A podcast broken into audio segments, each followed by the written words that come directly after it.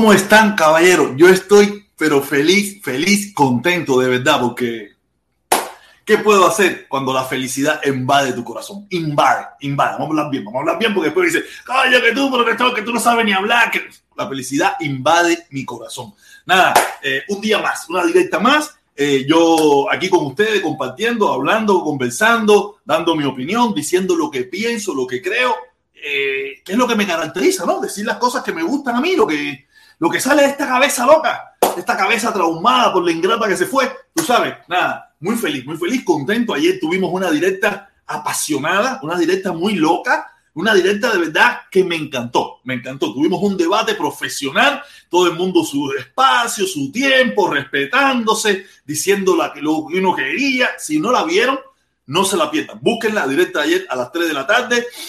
Fantástica, fenomenal. Me encantó tú sabes, un grupo de amigos, el negro, Felipe, mi primo, el otro, el otro, Frank. Oye, tú sabes, tremenda locura, tremenda locura teníamos ayer aquí.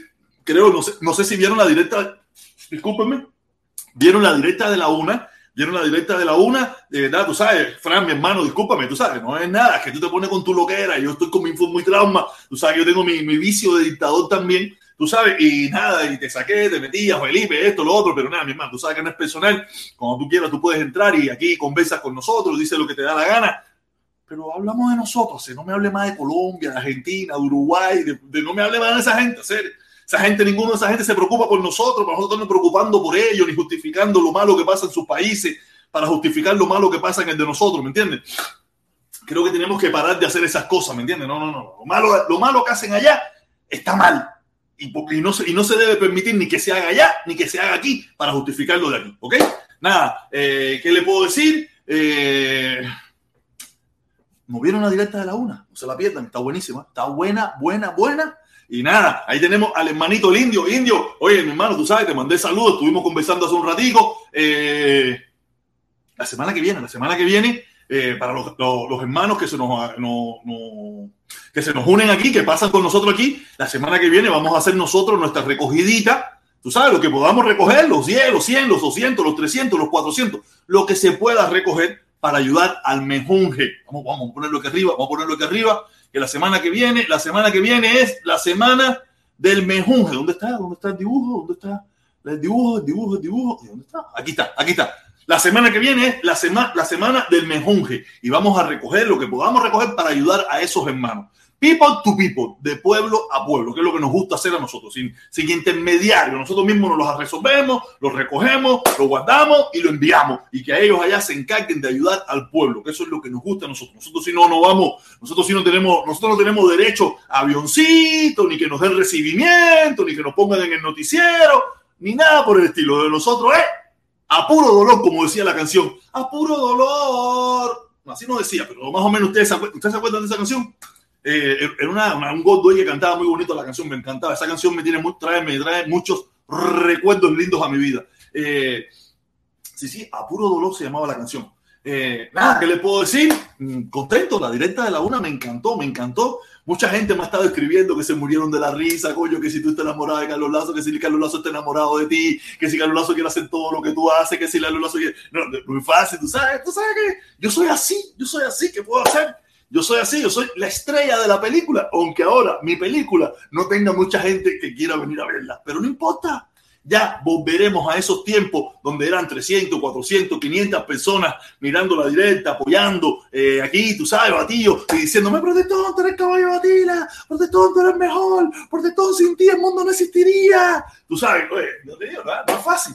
De todas maneras, así todo, esa gente no llegan a, a, a, a, lo que hacemos nosotros, pero fíjense lo que es la vida, fíjense lo que es la vida. Los temas que abordamos aquí tienen que contestarse, todos se contestan, todos, todos, todos el hermano Lazo, tú sabes, hizo su directica contestando qué hacía, cómo fue la distribución de la sardina. Ustedes no lo vieron. Yo tampoco lo había visto hasta que alguien me dijo, oye, no, si él habló, él habló, yo no sé hacer, o sea, que yo no lo veo. Me dice, no, no, no, me mandaron el link, en minuto tal, donde él estuvo hablando, cómo fue que llegó, a dónde llegó, va para el oriente del país, todas esas cosas. Tú sabes, qué bueno, qué bueno, porque eso es lo que nosotros tenemos que hacer. Cuestionar, cuestionar, saber, tú sabes, aunque yo en esta ocasión no, apoyé porque no me enteré, aquí no vinieron, aquí no me dijeron nada y como yo no voy a otros lugares, No me enteré. Si hubieran pasado por aquí, yo de protesta, oye, mira, estamos recogiendo para, para la ayuda del pueblo cubano. Ok, dale, vale, mi hermano, ¿cuánto es? Los 20, los 5, los 10, los cuantos, los 40 que podamos aportar. Yo no me enteré. Yo no voy a ningún canal, yo no salgo a ningún lugar. Yo me quedo en mi casa. Yo no salgo en mi casa. Si vienen a mi casa aquí y me llaman y me dicen, oye, queremos hacerlo. Dale, mi hermano, ¿cómo es la cosa? Ven para acá, ven, ven aquí, métete, métete tu conferencia. Si aquí no había problema. Aquí tengo un videito porque ayer también me dijeron, me dijeron, ¿viste el video que tiró el mundo? El mundo. El mundo yo no lo veo, el mundo está loco. Me dice, no, no, no, busca el video del mundo de tal día y busca el minuto 100, 150, 256 y escucha lo que estaba diciendo el hermano Carlos Lazo. Voy a ponerlo porque yo lo vi. Déjame, vamos a ponerlo y vamos a escucharlo. Vamos a escucharlo. Vamos a escuchar lo que estaba diciendo el hermano Carlos Lazo en aquella ocasión en mi programa, en este programa, en este. Ah, no, no, este no es, este no es, este, este, este, este. Aquí está, aquí está el video. Vamos, vamos a ver, vamos a escuchar, vamos a escuchar lo que decía. Voy a poner, voy a subir al hermano Carlos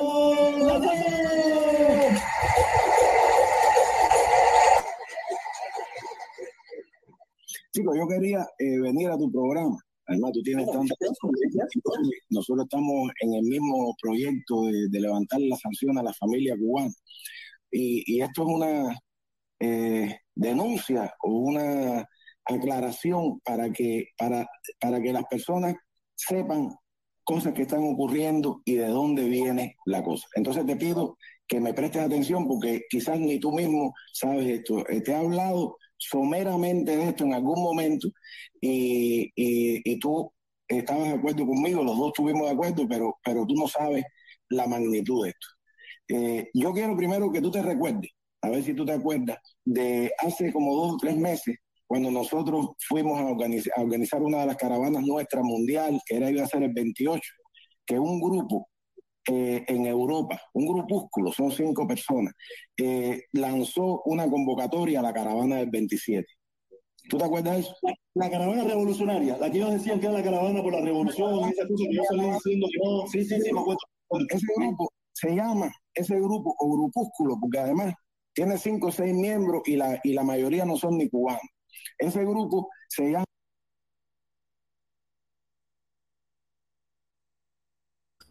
Vamos a darle pausa, vamos a darle pausa a este momento. Ustedes ven por qué yo digo que yo me junté con Carlos Lazo. Carlos Lazo veía a los comuñanga como grupúsculos. O sea, yo estoy seguro que ustedes, ustedes muchas veces ya nada que son. Carlos Lazo era mi pana. De talla, de talla, de talla bacana. De talla sabrosa. O me estaba engañando ya desde aquella ocasión. Me estaba engañando. O en aquel momento todavía él pensaba como yo creía que él pensaba. Tú sabes, esto es, un, esto es una directa que recuperó eh, eh, el mundo de una de las visitas que hizo Carlos Lazo a mi canal, donde él habló de este tema, y recuperó eso. O sea que yo no busco nada. Esto fueron cosas que él habló en mi propio canal, conmigo ahí. Tú sabes, cuando él no era comuñanga o no defendía el comunanguerismo o, o yo no era el odiador, no sé. Pero en aquel entonces, los revolucionarios cubanos, la gente que de verdad estaba con la revolución, él les llamaba grupúsculo. Vamos a seguir escuchando, está muy interesante esto que rescató el hermano, el loco del mundo García. Está muy interesante, vamos a seguir escuchando. Europa por Cuba. Michel y José Antonio Toledo tienen un canal que son de Europa por Cuba, ayuda de Europa por Cuba. Eso lo esperaron a Lazo y esperaron para Grenet. Contra de la crueldad. Y el 28 para mí. Y el 28 de marzo. Rechazó esas presiones. La fuerza modestia también. Que, que, pues que eh, eh, somos, algunos de los que eh, somos miembros aquí, pues hemos estado desde el principio en la lucha esta. Esta, qué sé yo, no sé, porque además no se conocía. Hola mi gente, hola mi gente de Europa. Carlos Lazo va compareciendo en el protestón. Además, en el momento, siempre. Yo tú vas a mi canal y tú vas a ver. Hay un hermano grueso italiano que, es socio aquí de este canal. En un momento sí, de momento se desapareció. Y no sé, no sé si será que tiene que ver bueno, eh, eh, eh, bueno, para ser directo, estas personas son las personas de este recién formado grupúsculo que yo le, yo le llamo y nunca le doy sobrenombre a las personas. Pues tú sabes que yo no ataco ni siquiera a, a, a los que me adversan, pero sinceramente, un comportamiento parasitario, un comportamiento de sanguijuela, de tratar de, de montarse en un proyecto de amor bonito y llevarlo a, a otra cosa. Entonces, la cosa explotó, y déjame terminar esto antes de tú, la cosa explotó ese, ese día, hace como dos domingos atrás, cuando en ese canal se empezaron a vertir difamaciones contra tu persona, contra mi persona y contra los puentes de amor y contra las caravanas. Yo voy a dar mi opinión a título exclusivamente personal. con cubanos en Europa para que se sumaran a la iniciativa. Y una de estas personas estaba en un grupo de eso, se fue del grupo cuando yo terminé de hablar, había un, un, debate ahí sobre embargo, bloqueo, al final yo dije, bueno, no chicos, embargo, bloqueo, lo que sea, lo que son las sanciones. Y esta persona, que donde yo estaba invitando a las personas a crear eh, caravanas en Europa, esta persona salió de ahí y lo próximo que sé de esta persona es que él está que- queriendo crear una caravana el día antes diferente a la nuestra. Fíjate, esa persona también estaba ahí. Esto tiene ya otro tinta, ya esto tiene otro color y yo no me parezco a nadie. Oh, oh. ¿Usted sabe que no he pegado nunca, jamás, jamás, jamás esta reacción de la... Pero esto ha llegado a un punto en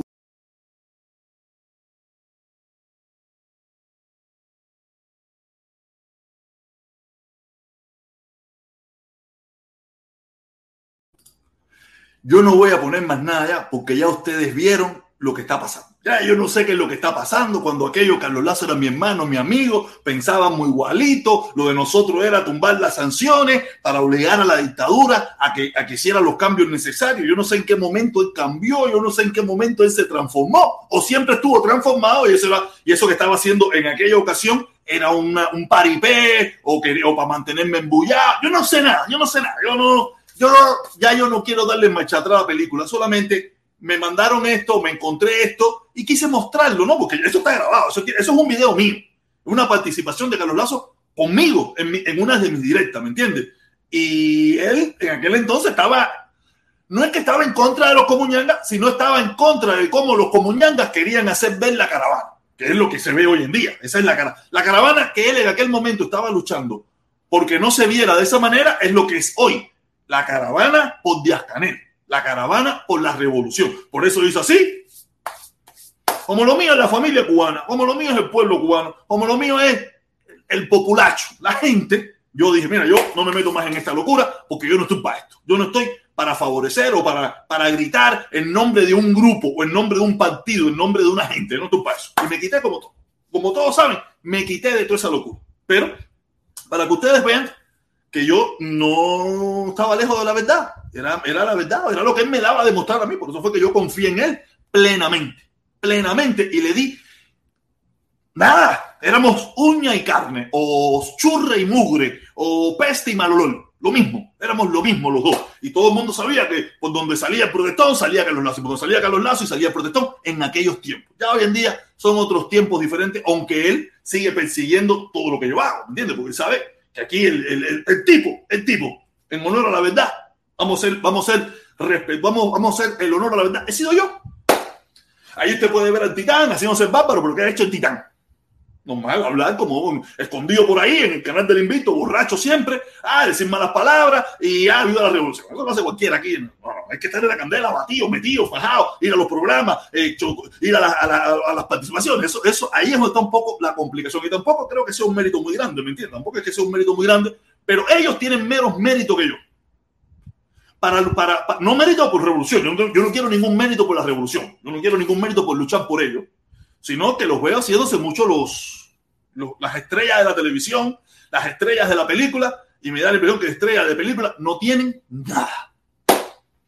Solamente son personas que se montaron en un proyecto que, que en un principio hizo Carlos Lazo en su bicicleta, pero el proyecto verdadero, el proyecto que hizo que creciera de verdad, fue el proyecto que se desarrolló aquí en Miami con la colaboración de muchos de ustedes. Y con la, y con la dirigencia, el pecho, la fuerza y la energía de este que está hablando ahora aquí delante de ustedes. Pero si no hubiera sido por ustedes también que me apoyaron o las personas que me apoyaron en aquel entonces, no hubiéramos logrado nada. ¿Ok? Y solamente quería mostrarle ese pedacito, ese pedacito de ese, de ese programa que está guardado, que yo lo tengo. No sé, no sé ni por dónde anda, pero yo lo tengo. Eso está guardado. Es mío, es mío, es de mi propiedad. Hasta ahora es de mi propiedad, porque es mi canal. ¿Sabes? Y me, me, me, me cuadró mucho, pero porque últimamente, sí, últimamente estoy entrando porque me están mandando cosas muy interesantes. Mucha gente me está escribiendo, ah, oye, pero mira esto, oye, mira esto para acá. Mira, oye, yo, a veces lo que no tengo es tiempo, por eso no he podido hacer el video de la meada. El video de la meada de Carlos no lo he podido hacer, decirlo, a ver si puedo, a ver si tengo chance de hacerlo hoy. No he tenido tiempo. Y yo cuando pongo mi palabra, olvídate de eso, que eso es un hecho. Oye, tenemos 77 personas conectadas, qué bueno está esto. Oye, gracias, Caero, gracias a todas las personas conectadas. Mira, también quiero ponerle, quiero ponerle un, audio, un programa, un programa. Se los voy a poner. Va a durar, creo que dura como 40 minutos. Dura como 40 minutos. Yo estoy seguro que a lo mejor muchos se van a ir, muchos los van a oír. Eh, yo voy a estar aquí, voy a estar haciendo ejercicio mientras tanto, pero vamos a escuchar el audio, que a lo mejor algunos de ustedes lo han oído, otros no, de aquel debate del Mundo García con Carlos Alberto Montaner. Estoy seguro que algunos de ustedes lo han oído, otros no los han oído. Y los vamos a escuchar aquí. Vamos a escuchar ese audio. Yo voy a estar aquí con ustedes, voy a estar haciendo ejercicio mientras escuchamos el audio. No, no, me, no veamos el audio como el debate, sino como la información que nos están trayendo eh, Carlos Alberto Montaner. Escuchen la información con la que Carlos Alberto Montaner barre el piso completamente con el mundo del cine. Escuchen la información. Los, los, ¿cómo le puedo decir? Las cosas que él le dice al mundo cine para desbaratar todos los disparates que el mundo cine en aquel momento defendía. Creo que todavía sigue defendiendo. No sé qué es lo que defiende hoy en día, pero en aquel momento defendía. Vamos a escucharlo. Yo lo tengo ya listo aquí lo tengo listo aquí para, para ponérselo, para, para, escucharlo. Y yo voy a estar aquí haciendo ejercicios mientras escuchamos el audio, porque a mí me gusta. Yo creo que será como la...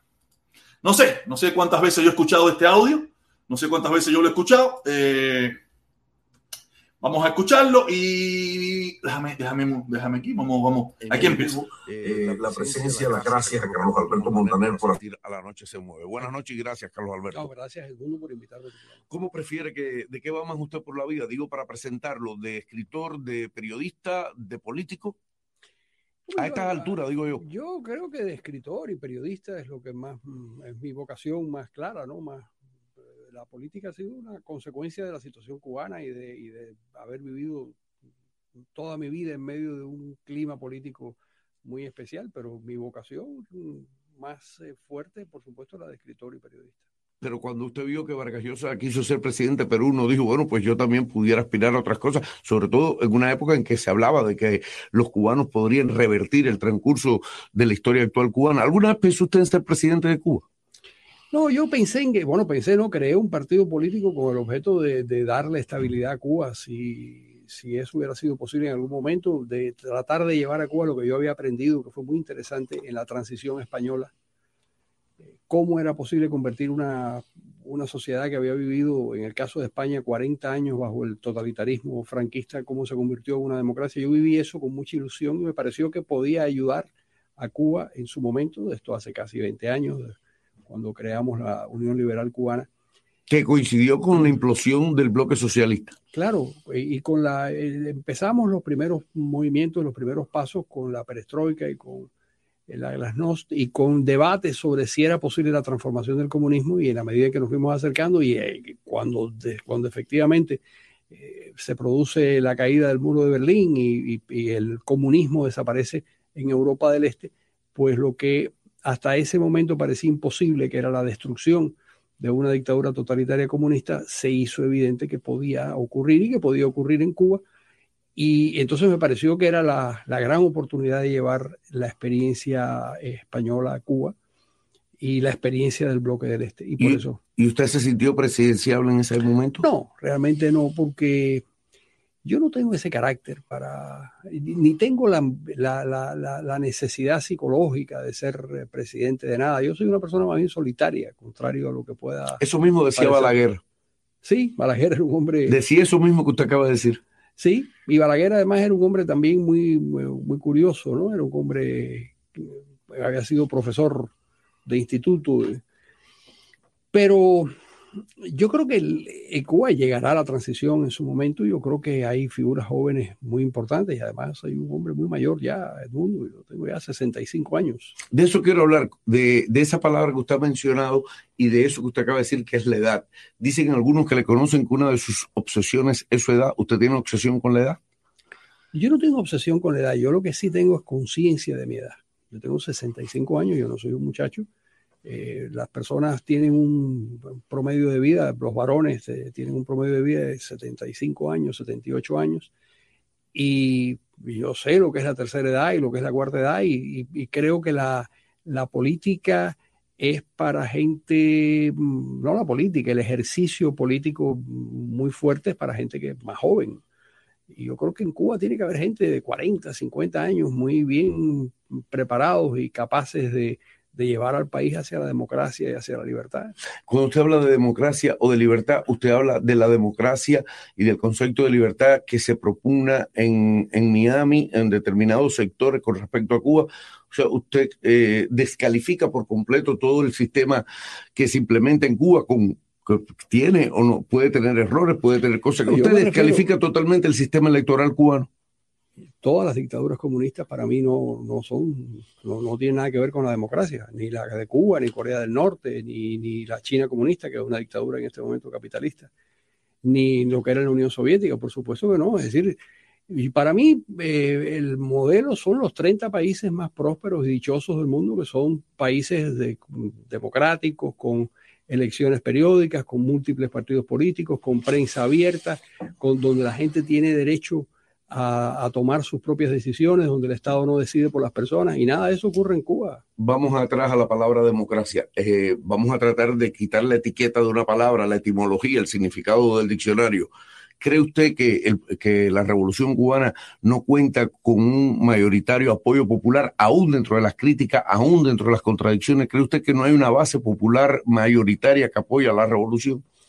Bueno, no solo lo creo yo, lo cree el Partido Comunista que acaba de realizar el Partido Comunista de La Habana, una, un, una, un survey eh, confidencial en la, en la Universidad de La Habana y encontraron que solo el 8% de los profesores que enseñan en la Universidad de La Habana respaldan el comunismo en Cuba Eso. y solo el 22% de los, de los estudiantes respaldan ese sistema. 52% de, de los estudiantes y de los profesores son no solo contrarios al, al, al, al, gobierno, son contrarios al sistema, quisieran un cambio de régimen. Esto es un... ¿Usted tiene, usted cómo tiene ese documento? Ah, bueno, porque yo tengo muchos amigos del mundo igual que tú. Yo...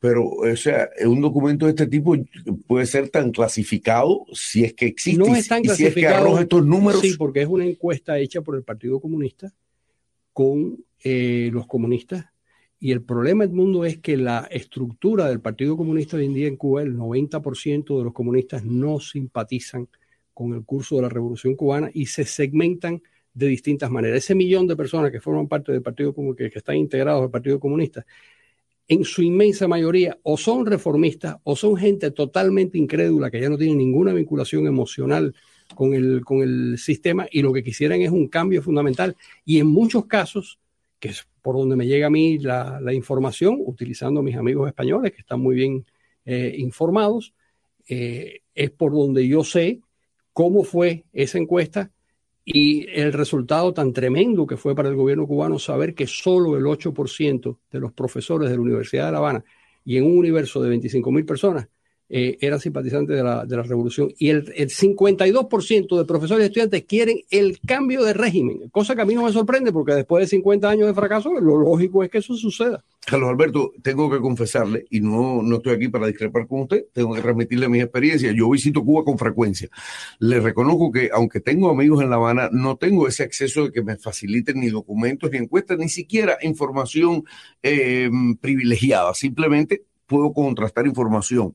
Déjeme decirle, eh, yo veo y respiro en La Habana espíritus que, que, quieren determinadas aperturas, que quieren determinadas cosas. Sin embargo, me sorprende un poco eh, eh, que alguien me pueda decir que, que la revolución carece del apoyo popular, de gran base popular, sobre todas las cosas cuando camino por los barrios de La Habana y veo inquietudes y veo algunas insatisfacciones, pero también veo, o sea, que hay un grupo de cosas que dio la revolución que la gente no las quiere perder. Sí, una, mira, eh, Edmundo, toda sociedad, cualquier sociedad, se mide por cinco elementos básicos.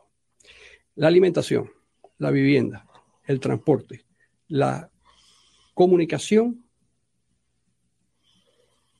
Alimentación, vivienda y el agua. Y el agua potable. En esos cinco elementos fundamentales que definen la calidad de cualquier, de cualquier sociedad, el gobierno cubano, a lo largo de 50 años, teniendo la posibilidad de tomar todas las decisiones económicas, con todo el control político, con todos los recursos humanos, ha fracasado. Las viviendas, la vivienda no, no, no, discutirás que es un desastre.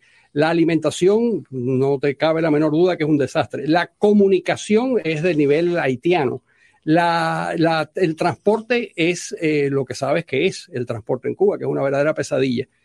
Y por último, ¿cuál es el quinto elemento que se me Y el agua potable es un gravísimo problema en la sociedad cubana desde, de, desde el inicio mismo de la revolución y lo que han hecho es agravarlo. Si ni siquiera en esos cinco elementos básicos que determinan la calidad mínima de una sociedad, ese gobierno de incompetentes ha podido conseguir resolver los problemas, ¿cómo vas a dudar de que la sociedad cubana, en su inmensa mayoría, rechace a un a una administración, a una gerencia tan torpe como la que tiene el gobierno. Vamos a los cinco aspectos. En la alimentación, Cuba no hay desnutrición. En Cuba, según los índices de, la, de las Naciones Unidas y los índices de organismos internacionales, los niveles de, de, bueno, miren ustedes los balseros que llegan aquí. O sea, no hay cubanos desnutridos, no hay cubanos desamparados durmiendo en la calle, eh, no hay cubanos que anden sucios porque no tengan agua, porque se vea que la higiene del pueblo cubano ha disminuido.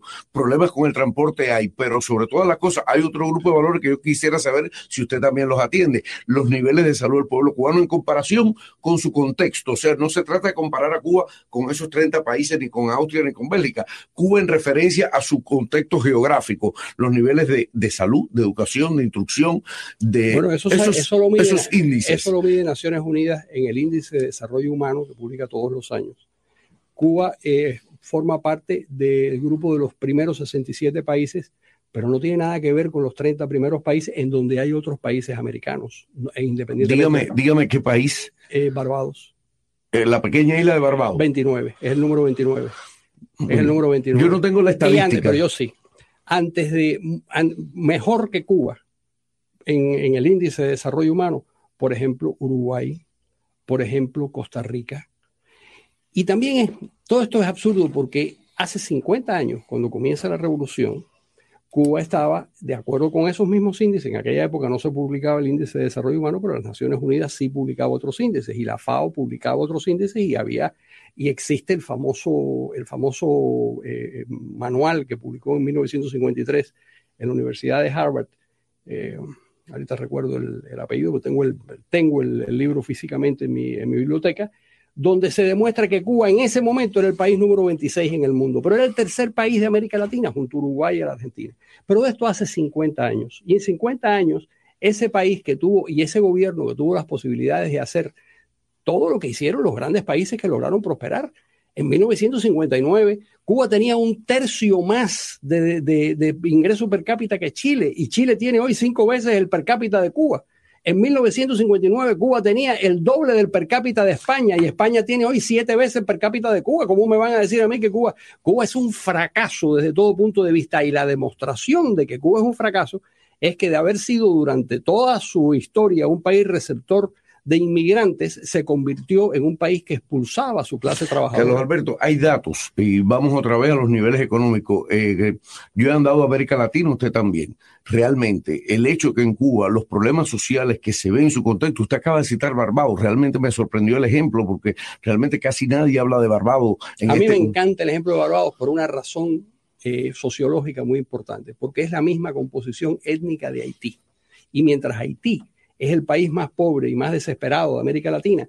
Barbados es el país más exitoso de América Latina, con la misma composición étnica, porque la diferencia entre una y otra comunidad son las instituciones, el respeto a los derechos humanos, la democracia que funciona, el Estado de Derecho, y todo eso existe en Barbados. Y como todo eso existe en Barbados, es el país número 29 en la lista de países que integran la, el, el índice. Volviendo de a los humano. indicadores, Montaner, volviendo a los indicadores que usted mencionaba, realmente cuando yo voy por América Latina, Y cuando yo contrasto América Latina con el Cuba, cuando yo veo que en América Latina... ¿Pero hay- qué América Latina? no, le estoy hablando de México, de Brasil, de, de Argentina, le estoy hablando de Chile, tam- de con Chile. índice, sí, personas desamparadas en Chile. Pero bueno, claro, por supuesto, ¿y en Cuba? No hay desamparados. No. No, no hay desamparados, Carlos Alberto. Entonces, esa- esa- No- nadie duerme en las calles en Cuba. no, no, y esas, y esas casas que yo veo cayéndose a pedazos. Mire, esas son casas que le voy a explicar si usted me pide la explicación, muy bien seleccionadas, muy bien mandadas a grabar tanto a la prensa acreditada en Cuba como a personas que van allí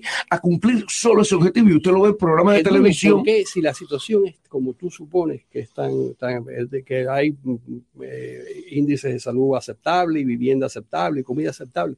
¿Por qué las familias se montan en una balsa y se arriesgan a morirse? Porque uno lo entiende en Haití y uno lo entiende en República Dominicana, donde hay un sector que pasa hambre y que vive en una situación muy desesperada, pero de acuerdo con tu descripción, eso no ocurre en Cuba. Están locos esos Carlos cubanos Alberto, que se pero- juegan la vida no y que juegan la vida de su familia Carlos para Alberto, escapar de Cuba. Carlos Alberto, no solo Haití, no solo República Dominicana, eso sucede en Argentina, eso sucede en Chile. No, Eh, no, no, perdón, eso perdón. sucede- Argentina es un país que sigue siendo un país receptor de inmigrantes, en este caso de bolivianos que, ya, que van a vivir allí, y muchos argentinos se van a vivir a Europa, mientras otros eh, latinoamericanos más pobres, como los bolivianos y los paraguayos, se van a vivir a Argentina. Eh, Carlos Alberto, sucede en México, sucede en el... ter- es Pero el- no sucedía en Cuba hasta Ahí es donde está el 1959. punto. Me alegra que llegue ahí. Yo lo, yo públicamente pongo mi palabra, empeño mi palabra públicamente ante la prensa y ante la audiencia, a que usted revise las estadísticas del Servicio de Inmigración de los Estados Unidos Claro, de Norteamérica, Te voy a dar un dato donde aparece que Cuba, después de México,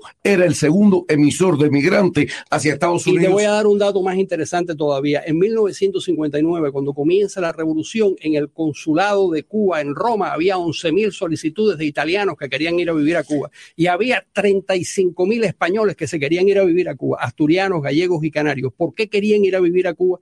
Porque la situación en Cuba era peor que la de España o porque los italianos iban a, querían vivir en Cuba porque la situación en Italia era, era, era peor que la, era, era mucho mejor que la de Cuba. Pero yo, le, yo lo que... Lo, Además, siempre fue un país receptor de inmigrantes. Te cuento más.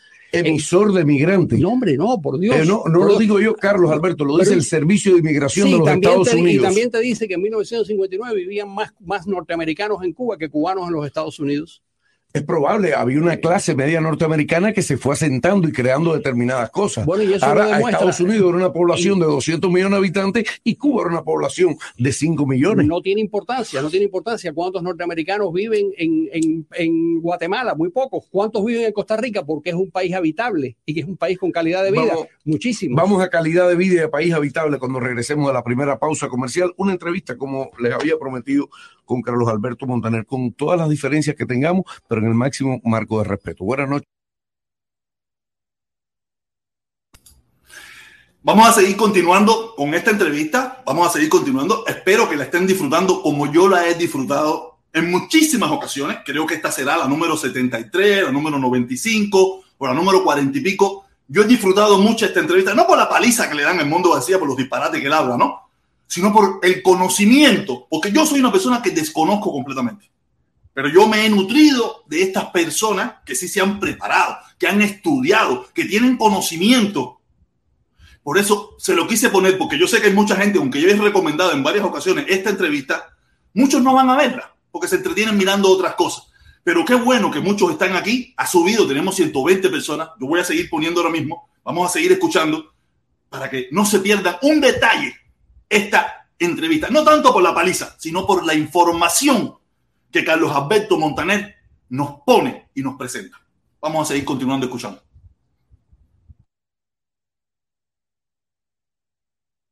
ya estamos de vuelta. Soy Edmundo García, me acompaña Carlos Alberto Montaner. Carlos Alberto Montaner, eh, ¿qué mérito le reconoce usted al proyecto social de la Revolución Cubana? Bueno, realmente yo ¿Qué le reconoce? ¿Qué usted dice? Coño, qué bueno han hecho esto, qué bien, qué maravilla que el pueblo cubano, aunque yo disienta las autoridades cubanas, hayan hecho esto por ese pueblo. Que lo puede decir así categóricamente. El problema es que lo que ha hecho bien el pueblo cubano por, o el gobierno cubano por, por el pueblo cubano es lo que ha hecho bien en todas partes del mundo en los últimos 50 años, que es aumentar la cantidad de gente que tiene estudios universitarios. Eso ha pasado en toda América Latina de una manera exponencial. Es mejorar la calidad de la, de, es decir, no la calidad, sino la, la extensión de la, de la, salud pública, que eso es un, y por supuesto el, el eso, usted, usted, lo dice con cierto rintintín, ¿usted no, cree que ahí hay un gran mérito? No, yo creo que yo, yo, creo que mucho más mérito tiene, por ejemplo, en España la salud es pública y es gratis. España es un país eh, del primer mundo, Cuba no, se puede. Cuba era un, España era, era un país mucho más pobre que Cuba en 1958. Bueno, a raíz, de, a raíz de la Segunda Guerra Mundial, a raíz de la Guerra Civil, no habían superado eso, pero España pertenece geográficamente a Europa. No, empezó a, no, no, no, perdóname, perdóname, empezó a pertenecer a Europa en 1973, 1974, cuando, terminó la, la, cuando terminaron las migraciones españolas y cuando la libertad económica terminó con toda la fantasía del, del, del fascismo que eso empezó a ocurrir en 1959. Y cuando muere Franco, ya el país estaba encaminado en dirección de la democracia y la libertad y la prosperidad dentro de la apertura económica y dentro de las libertades y dentro de la economía de mercado. Y el país se convirtió en un país muy próspero. Entonces usted le reconoce a Cuba la educación, el nivel eh, sí, pero de hacer, salud. Quiero hacer una salvedad muy importante. No hay persona más frustrada ni más triste que una persona educada que no encuentra que ese esfuerzo que ha hecho por educarse y por formarse le ha traído una vida mejor, que es la desgracia y la tragedia de los ingenieros y de los médicos y de la gente formada en Cuba. En Cuba hay, ocho, unos 800 mil universitarios. Son los únicos universitarios, los únicos ingenieros en el mundo, los únicos, los únicos médicos en el mundo que ni siquiera pueden obtener una calidad de vida de clase media holgada son los ingenieros y los médicos cubanos y los maestros cubanos, como consecuencia de un régimen que penaliza la creación de riquezas. Entonces yo puedo estar, a mí me parece muy bien que eduquen, yo creo, mira, te diré algo más, todos los regímenes comunistas, todos los regímenes comunistas educaban razonablemente bien, instruían razonablemente bien. Los ingenieros rusos eran muy buenos, los ingenieros checos eran muy buenos, pero el sistema es de una torpeza y de una crueldad tal que hace que esas gentes tan bien formadas no puedan generar riquezas, no puedan mejorar la calidad de vida de ellos ni de sus familias y tengan que emigrar y quieran emigrar. Carlos Alberto, entre otras cosas, esa emigración que yo considero que es una emigración como la cual se produce en el mundo en muchas dimensiones, básicamente económica, existe porque existe un atractivo único para los cubanos diseñado por la política norteamericana, que es que si llegas a los Estados Unidos, a la economía más dinámica y grandiosa del hemisferio, del mundo, si llegas y pones un pie, entonces tú tienes de, unos derechos excepcionales por ser cubano que te permiten emprender esa vida. Si esos derechos lo tuvieran o esas posibilidades No, lo sí, tuvieran los todos- ingenieros Todos, los días, todos los días entran miles de mexicanos. que aquí, no tienen la posibilidad de adquirir al año y un día una residencia permanente. pero sí tienen la posibilidad como profesionales de solicitar visas especiales de ingenieros Carlos y de- y de, Alberto. y de- perdóname, y de, y de expertos Carlos en Alberto se cuenta con los de dedos. médicos. Hombre, si tú entras en un hospital aquí, te encuentras que todos los médicos son pakistanos y son, y son, y son hindúes. Y tú me vas a decir que eso no es cierto. Carlos Alberto se cuenta. O sea, Oye, primero, el país- hay un atractivo, hay un El dispositivo. país que más recibe, que más profesionales recibe en el mundo es los Estados Unidos. Y la queja, la queja del gobierno cubano es que hay un robo de cerebro hacia Pero, los Estados pero- Unidos. pero no, no, no es que lo, no es que es la queja. Mire, Estados es Unidos, una decisión Carlos Alberto, gente, Estados. Unidos tiene una disposición solo para Cuba, solo para los ¿Y médicos no te parece cubanos. magnífico Permi- que eso déjeme terminar. Pero no te parece muy bueno que me exista? parece, me parece, re- la palabra quiere que se la diga, me parece una actitud miserable. A mí me parece que es lo mejor que puede ocurrir y te voy a explicar. Robarle los médicos a No, Cuba. no le roba a los médicos a Cuba, es una decisión libre de los cubanos. A ninguno le ponen una pistola Mire para que que- venga aquí. Déjame decirte algo más, déjame decirte algo más, porque además yo creo que el entrevistado soy yo. Y me parece muy bien y te agradezco mucho que me hayas, que me hayas invitado a tu programa. Una de las razones por las que la segunda generación de cubanos in- eh, emigrados a los Estados Unidos tiene un desempeño económico y, y- y educativo mejor que la media blanca norteamericana es gracias a que existe la ley de ajuste.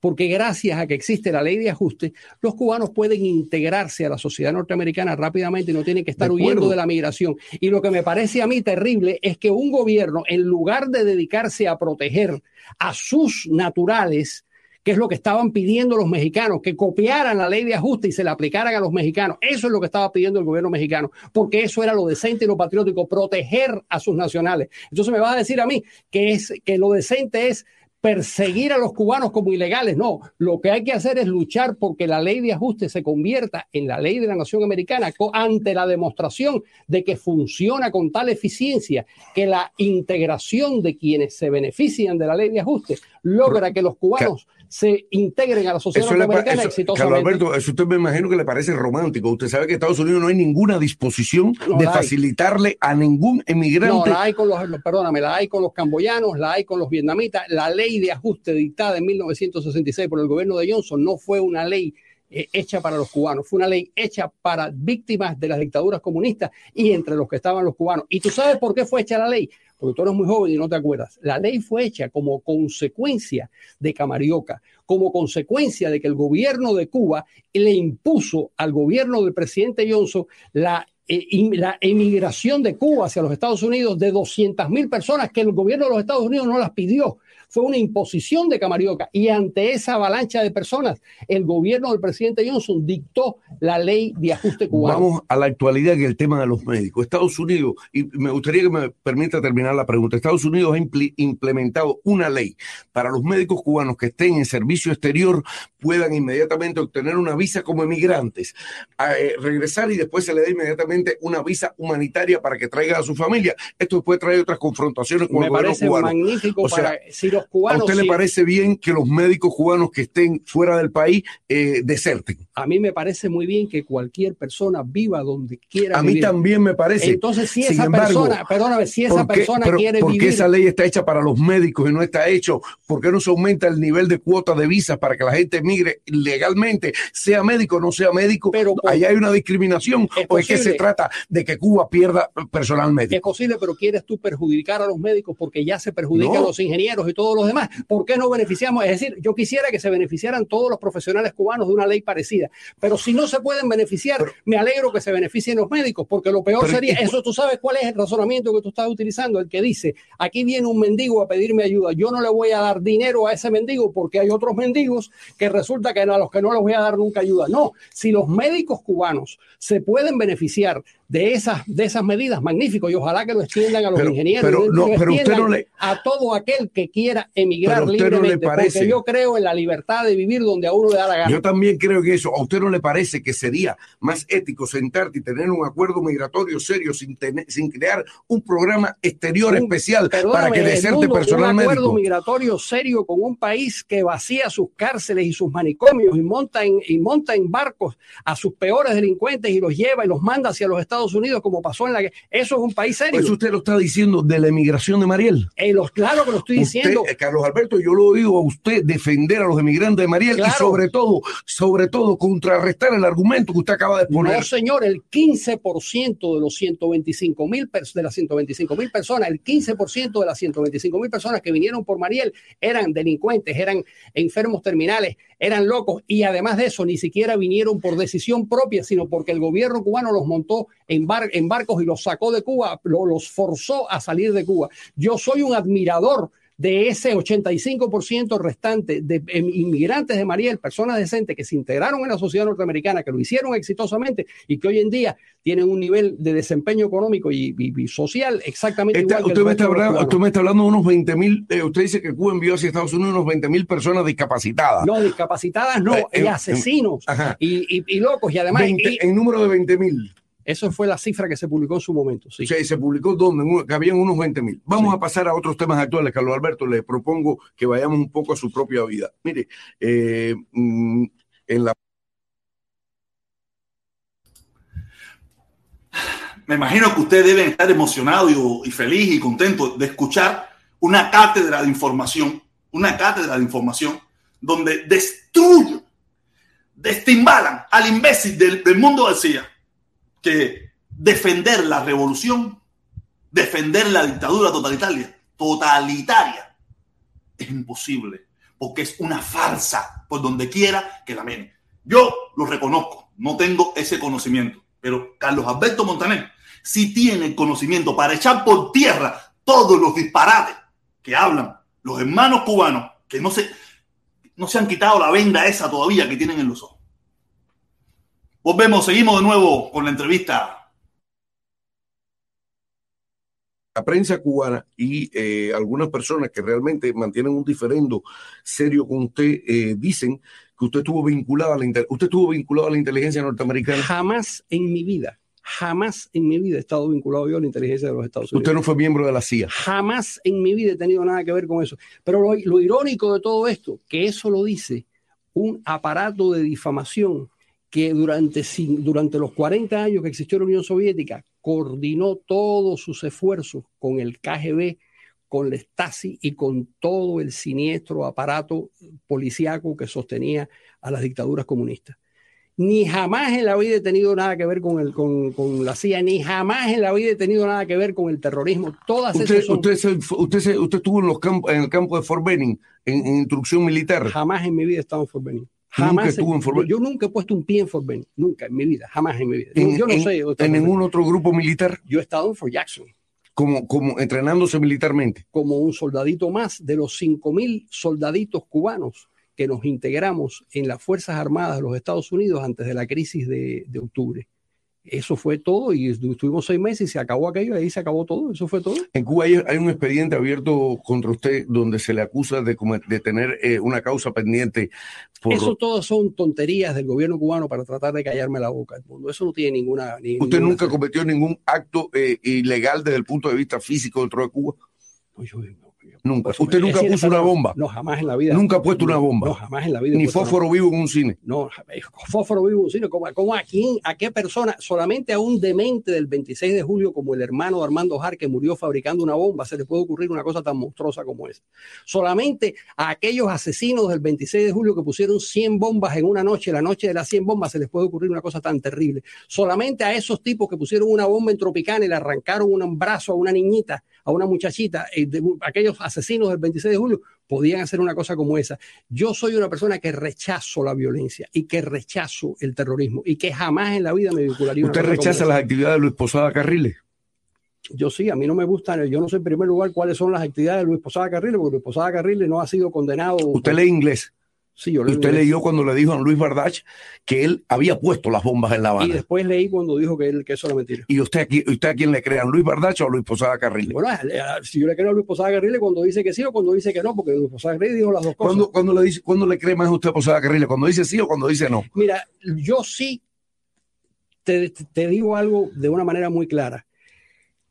El gobierno cubano que durante 40 años practicó el terrorismo, que adiestró a Carlos el Chacal, que convirtió a Cuba en el centro de terrorismo, que adiestró a la ETA, que es uno de los grupos más asesinos, que ha matado mil personas en el país donde yo vivo, en España, es algo que a mí me repugna, como me repugna cuando si, si unos cubanos volaron un avión y destruyeron un avión en el aire, eso me parece repugnante. Me parece repugnante poner una bomba en un cine, me parece todas esas locuras son propias de los revolucionarios, de los revolucionarios cubanos, de los revolucionarios salvadoreños, de los revolucionarios nicaragüenses y de toda esa patulea de criminales. Carlos Alberto, el presidente de España, todos los jefes de gobierno español le han dicho que los miembros de ETA en Cuba respondan a un llamado desde Felipe González, José María Aznar y José Luis Rodríguez Zapatero pidiéndole a Cuba que reciba a esas personas. El presidente Sí. Álvaro Uribe de Colombia ha dicho públicamente que realmente Cuba ha jugado un papel importante en el proceso de paz colombiano. Ningún país, ningún jefe de Perdóname, gobierno. perdóname un segundo, perdóname un segundo. El gobierno cubano formó a los terroristas de la ETA en la escuela de policía de Argelia, de Argel, en la década de los 60. Lo que me parece asombroso, Edmundo, es que alguien ponga en duda, después de las propias declaraciones del gobierno cubano y de los documentos publicados por el gobierno cubano, que ese gobierno ha tenido una complicidad permanente con los terroristas vascos, con los terroristas irlandeses, con los terroristas de, de japoneses. ¿Dónde está aquellos. eso, Carlos Alberto? Eso. ¿Dónde está documentado? Bueno, por ejemplo, si te lees el libro de Benemeli, que fue- ¿De, de quién? ¿De Juan Benemeli? Sí, Juan Benemeli es un hombre muy, es un hombre, primero es un hombre muy inteligente y segundo es un hombre que formó parte de los servicios cubanos y que conoce muy bien. Carlos Alberto, usted lleva mucho tiempo aquí, usted salió de Cuba con 16 años. ¿A usted nunca se le ha ocurrido la idea de que todas esas personas que se presentan en programas de televisión donde usted va, lo que están haciendo es un discurso acondicionado como modo... No, No, estoy no, hablando no, de Juan Benemeli, estoy hablando de una gran cantidad Bueno, de pero yo, estoy, personas. pero yo estoy hablando, yo sí estoy hablando de Juan Benemeli, que fue un diplomático gobierno cubano hasta la década de los 80 Y y, tiene, le- un- y tiene un libro Y, y extraordinario. Juan Manemé le dice que Cuba hace No, terrorismo no solo y, y Massetti, y Macetti. y, Ma- y Massetti no era miembro de los servicios de inteligencia cubanos y no formó parte de eso. Y cuando Massetti dice que él formó parte, ¿Y qué no lo pasa? vamos a creer. ¿Y por qué el mundo entero rechaza que Cuba sea No, un el país? mundo entero no rechaza nada. Yo- ese, ese cuento de Uribe, a mí, me, a mí me invitó el gobierno, el gobierno colombiano para enseñarme, para enseñarme la transcripción de, la, del- de los discos duros de Raúl Reyes.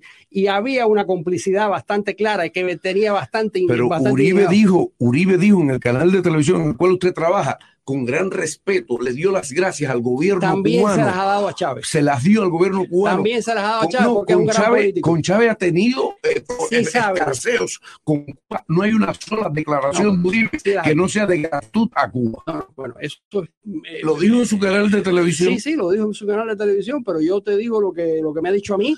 en privado. En privado y no tan en privado. Era una reunión que éramos 14 personas, no era tan privado. Bueno, en público dice lo contrario. Bueno, es posible que en público diga lo contrario porque es el presidente de Colombia, es una persona seria y responsable, pero yo no creo que tú, que eres un periodista bien informado, pongas en duda la complicidad de- del gobierno cubano con el terrorismo, con el, con el narcotráfico, con las FARC. Eso Pues- me parece Pues asombroso. déjeme decirle, Carlos Alberto, con el mayor respeto, lo pongo en duda. ¿Tú lo pones en duda? Sí. Ah, bueno, pues entonces yo creo que tienes un gravísimo problema de información, porque si hay Carlos algo que Alberto, está si los Estados Unidos, sus, sus agencias de inteligencia, que han estado con una lupa, con un microscopio sobre Cuba Bueno, siempre, pero es que han publicado los documentos. hubiesen podido probar Pero perdóname, si es que lo han publicado dónde está publicado. por el Congreso de los Estados Que Unidos. Cuba, que el Hay- gobierno cubano tiene Claro. responsabilidad en el narcotráfico. Claro, hay documentos publicados por el Congreso. Carlos de Alberto, Estados nadie lo cita. ¿Cómo que nadie lo cita? Lo cito yo y lo citan Ah, lo- 40 personas que lo conocen y que se, además si tú lo pides al Congreso de los Estados Unidos ni siquiera te cuesta dinero, es gratis. Y además y ahí están todas las pruebas de las vinculaciones del gobierno cubano con el narcotráfico, con las FARC. Si el gobierno cubano llegó a aceptarlo y fusiló al señor Ochoa, tratando de librarse. Carlos Alberto, está como, eh, eh, a mí me parece que seguir tratando de vincular el caso Ochoa, mire, el caso Ochoa tiene, una tiene un grupo de particularidades y a lo mejor no las sabemos todas. Lo cierto es que Arnaldo Ochoa Sánchez, Antonio Laguardia, Patricio Laguardia, y cuando se separaron, siempre dejaron claro que no tenían responsabilidades ni Fidel, ni Raúl Castro, ni la alta dirección cubana. Siempre dejaron claro que no había responsabilidad, que no había vínculo. Es que yo no sé, las imágenes, ah, bueno, aquí dicen ahora esas mismas personas que llegan aquí y que hacen grandes discursos. no solo eso, eso que tú me estás diciendo realmente me parece sorprendente. Toda la historia de los juicios políticos en donde fusilan a la gente en la Unión Soviética y en Hungría y en Polonia y en Alemania, todo lo que fueron los, los famosos procesos de Moscú están llenos de personas que se culpan y, eh, de todos los crímenes y exculpan al gobierno, hasta que después, y en el caso de Cuba ni siquiera después. ¿Usted está- cree que una revolución, un jefe de gobierno de un proceso como el cubano va a poner en riesgo por 200 millones, por 300 millones de dólares, Sí. va a poner en riesgo una nación Sí. por entrar en una actividad ile- ile- ilegal Sí. como el narcotráfico? Sí, lo creo. ¿Usted lo cree? Claro. Vamos a una pausa comercial, regresamos con, para enfocar la entrevista hacia cómo ve Carlos Alberto Montaner la relación de Cuba y Estados Unidos a partir de... Esto sigue, esto sigue. Espero que la estén disfrutando. Sé que la están disfrutando porque en vez de mermar, que pensé que podíamos mermarnos, hemos estado creciendo. Hemos estado creciendo. Yo le voy a poner el link, por si después ustedes quieren escucharla, quieren verla, yo la voy a poner en comunidad. Voy a ponerla en comunidad para que usted con más calma, si no la encogió desde el principio, la pueda escuchar completa. La pueda escuchar completa. Voy a poner la imagen y el link en comunidad para que lo guarden y lo vean y lo tengan como material de estudio. Cuando ustedes quieren despingar a un comunista, usted le dice, mira, yo no voy a discutir contigo, te pongo esta pelea. De León a Guayabito, acabando con el Guayabito. ¿Ok? Vamos a seguir mientras yo sigo haciendo ejercicio. de Barack Obama, qué capítulo ve eh, en la posición de los cubanoamericanos y, y- y ir concluyendo. Vamos a hacer la segunda pausa comercial. Carlos Alberto Montaner me acompaña en La Noche se mueve, yo soy Edmundo García. Eh, el presidente electo de los Estados Unidos ha prometido un cambio de política hacia Cuba.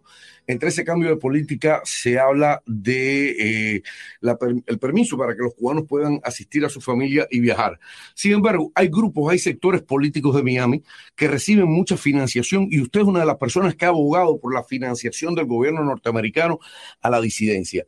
Eso no pone en, en tema de fragilidad la propia disidencia ser financiada por un gobierno extranjero. Porque la resistencia frente a los nazis fue ayudada por el gobierno de los Estados Unidos y fue ayudada por todas las, por todas las democracias. Yo creo que eso es la, la- el- la lucha contra Trujillo, cómo se financió, se financió con, la, con las democracias latinoamericanas que ayudaban. La lucha contra Pérez. ¿Usted realmente cree que el gobierno cubano, que la revolución cubana, usted, para usted es equivalente con lo que fue la Alemania de Hitler? Hombre, es una dictadura comunista. La Pero dictadura usted de verdad hace esa 100 millones de comparación, usted es una persona inteligente y culta. ¿Usted, ¿Usted cree que esa comparación cabe La comparación entre el nazismo y el comunismo. entre Cuba y el No, nazismo? no, no, el nazismo y el comunismo. No, me, no cambies, no cambies las Es que cosas. Cuba, fíjese, el comunismo desapareció en Europa y Cuba está ahí. Y Claro. aquí usted apostaba hace 20 años, usted apostaba hace 20 años que aquello implosionaba. Pero no pudo, ocurrir, no ocurrió. ¿Por qué? Porque no las raíces son otras de la porque revolución. las raíces son otras, no, tampoco implosionó en Corea del Norte, porque la dictadura es muy violenta, porque no permitió ninguna fisura, porque no permitió que dentro del Partido Comunista se manifestaran todas aquellas personas que efectivamente tenían una actitud reformista y de cambio, como ocurrió en toda Europa del Este. Eso no sucedió. En, en- en Corea del Norte y no sucedió en Cuba. Y como no sucedió en ninguno de esos dos sitios, ahí están esas dictaduras. Pero no es porque tengan apoyo popular, ni mucho menos, es porque es una dictadura absolutamente Alberto, férrea. usted como conocedor de la historia, usted sabe que Martí estuvo en este país, organizó una guerra sin pedirle un centavo al gobierno de los Estados Unidos. Se lo pidió a Porfirio Díaz, ¿qué le parece que era un dictador mexicano? ¿Y Eh, qué le parece eso? Que la, la guerra del 95 se hizo con dinero de Porfirio no, no, Díaz. 20 mil dólares le dio. Es decir, 20 mil pesos oro de la época. Y, y no, Mire, yo no no- quiere- No me voy a meter a refutar eso porque no lo sé. Sin embargo, todo Está lo muy que bien en el libro de, en el libro de Rafa Rojas. en el libro de Rafa Rojas. Sin es embargo, el que conozco de Cintio Vitier no está. Bueno, quizás Cintio no llegó a eso. Cintio también sabía algunas cosas y otras no las sabía. Pero además de eso, el hecho de que los, el gobierno de los Estados Unidos no ayudara a, a José Martí, bueno, pues, Ni está en el de Jorge Mañaz tampoco. Sí, bueno, eso está en la biografía de mañana. Ni está en el de Márquez sí, bueno, está bien, pero está en otro, porque las biografías cambian. Ahora mismo, por ejemplo, y a- a- antes de entrar en el programa, hablábamos de un nuevo Carlos Manuel de Céspedes que ha aparecido, que no lo conocíamos y que no está en la historiografía cubana, que es el Carlos Manuel de Céspedes que, ha- que, ha- que nos ha enseñado Raúl Menocal en su obra Contramaestre, el Mm. Carlos Manuel de Céspedes, que en París tenía unos vínculos que nadie sabía, que Mm. lo- yo por lo menos no lo sabía y no está en la historiografía Bueno, cubana. volviendo, ¿a usted le parece legítimo el financiamiento desde los, de- del gobierno de los Estados Unidos? Porque fíjese, no es el financiamiento de Estados Unidos, no es que un grupo de cubanos exitosos en sus empresas dedican una cantidad de dinero. Yo no. creo que las Fondos federales del gobierno de los Estados Unidos financian yo creo a la disidencia interna. Yo creo que las democracias tienen la obligación de defender a los demócratas. Yo creo que el- Eso no le parece platismo, eso no le parece injerencia. no, hombre, por Dios, ¿qué tiene que ver eso con el platismo? Yo creo que que, Marca Beatriz Roque vaya a la oficina de intereses de los Estados Unidos y Bueno, vote por el candidato al los- presidente, ¿le parece bien? cuando los cubanos eh, ayudaron al, al ejército de Washington durante la guerra, que llegaron a pagar, ¿tú te parece eso mal que ayudaran a lo- al, al ejército de Washington y, con la, con el, y que entregaran todas las joyas cubanas y el dinero y el gobierno de la colonia española en Cuba ayudara al gobierno de Washington? ¿Te parece mal? Entonces, A mí me parece legítimo, además no solo me parece legítimo, me parece moralmente justificable. Cuando las democracias ayudaron a la resistencia española, cuando, el cuando los socialistas, los socialdemócratas ayudaban a los socialistas españoles que estaban luchando contra Franco, a mí me parecía moralmente correcto. Carlos Alberto. Cuando los demócratas del mundo entero, cuando la democracia venezolana de, de Rómulo Betancourt ayudaba a los cubanos a luchar contra, contra, contra Castro, me parece muy bien. Eh, muy Carlos. Alberto. Ahora, ¿por qué? Hay otra cosa también, ¿por qué?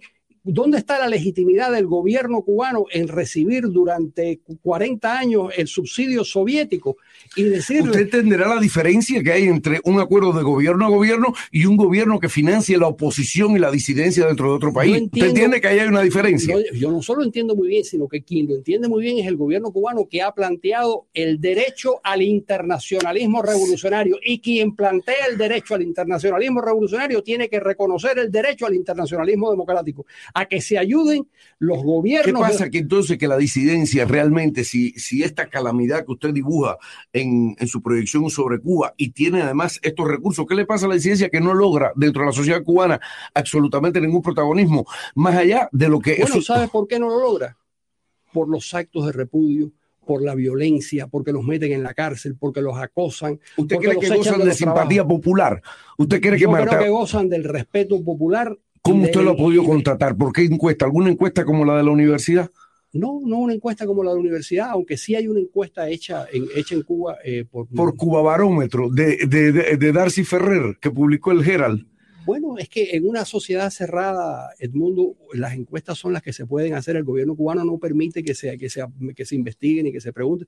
Esa es una dictadura repugnante donde la gente no puede hablar y donde nosotros tenemos que colegir que lo que sucede en Cuba eh, es eh, parecido a lo que sucedía en Alemania, lo que sucedía en Hungría, lo que sucedía. Lo que nosotros sabemos es que cuando esas dictaduras cayeron y la gente contó sus experiencias con el comunismo, fueron terriblemente críticos. Y lo que nosotros podemos presumir, Edmundo, es que cuando desaparezca la dictadura cubana va a pasar exactamente lo mismo que pasó en el resto de los países comunistas, que nos van, ese pueblo que durante tantos años ha sufrido una dictadura tan incompetente como la dictadura cubana, pues va a contar todo lo que ha sufrido en, en ese larguísimo periodo. ¿Por qué va a ser distinto Cuba a, Alemania o Hungría o a Polonia? Carlos Alberto, usted le ha sorprendido. Bueno, finalmente usted está de acuerdo con la, el financiamiento de la oposición, está de acuerdo con Radio y TV Martí. Por supuesto que estoy de acuerdo con Radio TV Martí como con Radio Free Europe. Tú has visto cómo, re, cómo recibían a, a, lo, a, los, a los periodistas de Radio Free Europe en Europa cuando después que cayó el muro de Berlín, Pero como usted, verdaderos héroes, porque usted, eran las personas que usted, llevaban la información que el nunca, gobierno les Carlos negaba. Alberto, y usted que, que, tiene vocación por la historia, usted nunca se ha puesto a decir por qué en Cuba no sucedió lo que sucedió en Europa del Este. Cuba, ¿cómo, cómo usted nunca sí, se ha claro, preguntado? Te lo, te lo he dicho pero tres no, veces en este programa. Pero, esta, pero, usted nunca se ha dicho cómo un país puede subsistir perdiendo el 70% de sus exportaciones. No, no, te diría más. Perdió el 70% no, diría, y no implosionó no, y no sacó los tanques diría, a la te, calle. Te diría más, un país puede subsistir matando a 3 millones de personas de hambre como pasó en Corea del Norte. Pero eso no y ha pasado en la, Cuba. Y ahí está la dictadura en. Cuba. No, Cuba se quedaron Cuba, ciegas Cuba, 40 mil personas con Cuba pierde, óptica. Cuba pierde el 70% de sus exportaciones, pierde la ayuda, pierde, y Cuba no implosiona, el pueblo no se lanza a la calle. Pero ¿cómo se va a lanzar a la calle si es una dictadura militar que controla Yo, todos los eh, resortes del poder y que controla todas las instituciones? ¿Dónde está? ¿Cómo se puede revelar cómo se pueden revelar los coreanos del norte? Usted nunca ha dado por pensar que realmente eh, hay un, de forma crítica con posición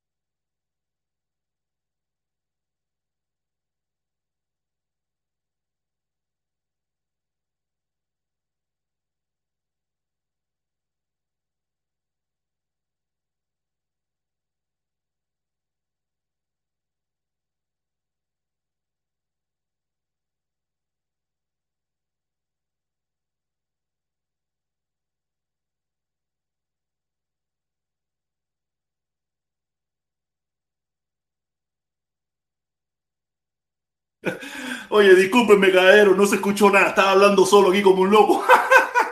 nada, lo que le quise decir fue, lo que le dije fue que lo único que le faltó decir fue que es una dictadura totalitaria, una dictadura totalitaria, donde tienen todo el poder, todo el control, todo. Por eso no se cayó Cuba, no se cayó Corea del Norte, pero todos los demás se cayeron.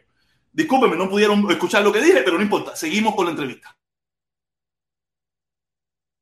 diferentes, dispares, con matices, que hay millones y millones de cubanos que sostienen, que apoyan, que respaldan y que están dispuestos además a luchar por la revolución. ¿Sabes por qué no? ¿Sabes por qué no creo eso? Porque los cubanos no son diferentes a los demás seres humanos del planeta. Y todos los seres humanos que viven bajo la dictadura, que padecen las consecuencias económicas de, la, de, de, de, una dictadura tan arbitraria como esa, que tienen que sufrir los atropellos de un, de un régimen de partido único y los atropellos de un sistema policíaco, no simpatizan con el sistema en el que viven, porque los cubanos son iguales a los checos y a los polacos y a los alemanes y a los rusos y no son diferentes. Y como no son diferentes, también quieren libertad. Edmundo, todos los seres humanos quieren libertad, los cubanos Cal quieren libertad. Yo estoy de acuerdo, Carlos Alberto, pero la libertad comienza, o sea, eh, el concepto de soberanía por ejemplo, usted es amigo de Caleb McCurry.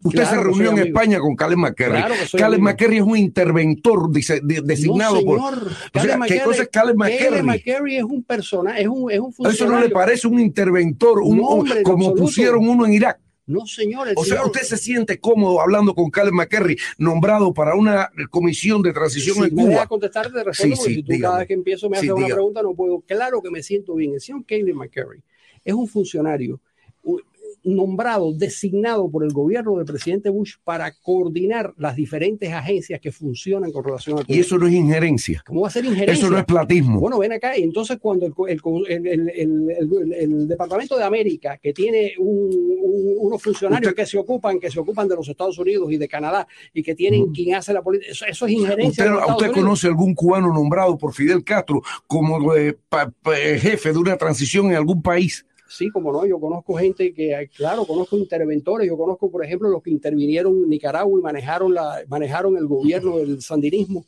durante los 10 años que duró el sandinismo, y conozco a los asesores cubanos que están en, hoy en día en El Salvador eh, ayudando al, al, al, al, al FMLN a ganar las elecciones, por supuesto, y además, mira, no solo eso, conozco a los cubanos que manejan el gobierno de Hugo Chávez de una manera que jamás los Estados Unidos, jamás los Estados Unidos tuvo una intervención. ¿Cuál esa nombre, Carlos. Alberto, ¿qué nombre de El persona? embajador de los Estados Unidos ha cambiado dos veces, el embajador de Cuba en, Eh, en ¿Usted cree que dirige a Chávez? Ah, pero por supuesto, ¿tienes alguna duda? Y dirige Sí, además, sí, sí, tengo muchas y los dudas. 40 y los 40 mil cubanos Entonces. Carlos Alberto, puntualizando, usted se siente cómodo con Calen McCarry. El y se siente- McCarthy, si lo conoce, sí. es una persona encantadora. Y No lo dudo, pero usted se siente cómodo con ese caballero que eh, para todo el mundo, excepto para No, no, para todo el mundo. es una no. posición de interventor. No es una posición de interventor, es un funcionario. y José María Robles, José María Robles, el, el eurodiputado. falangista, el eurodiputado. el eurodiputado falangista. No, el eurodiputado no, no es falangista, el eurodiputado eran demócrata cristiano. Perdón. Ya. No tenían nada que ver con la falange, pues estuvieron incluso eh, con dificultades con el gobierno de Franco. Mm. ¿Por qué me voy a sentir yo? ¿Cuál es el problema de, con José María Robles? Eh, Bueno, eh, José María Robles, eh, casi como Calen McCarry, eh, si pudiera pla- plantear una tesis sobre, No, no, no, no. sobre la misma injerencia en Cuba.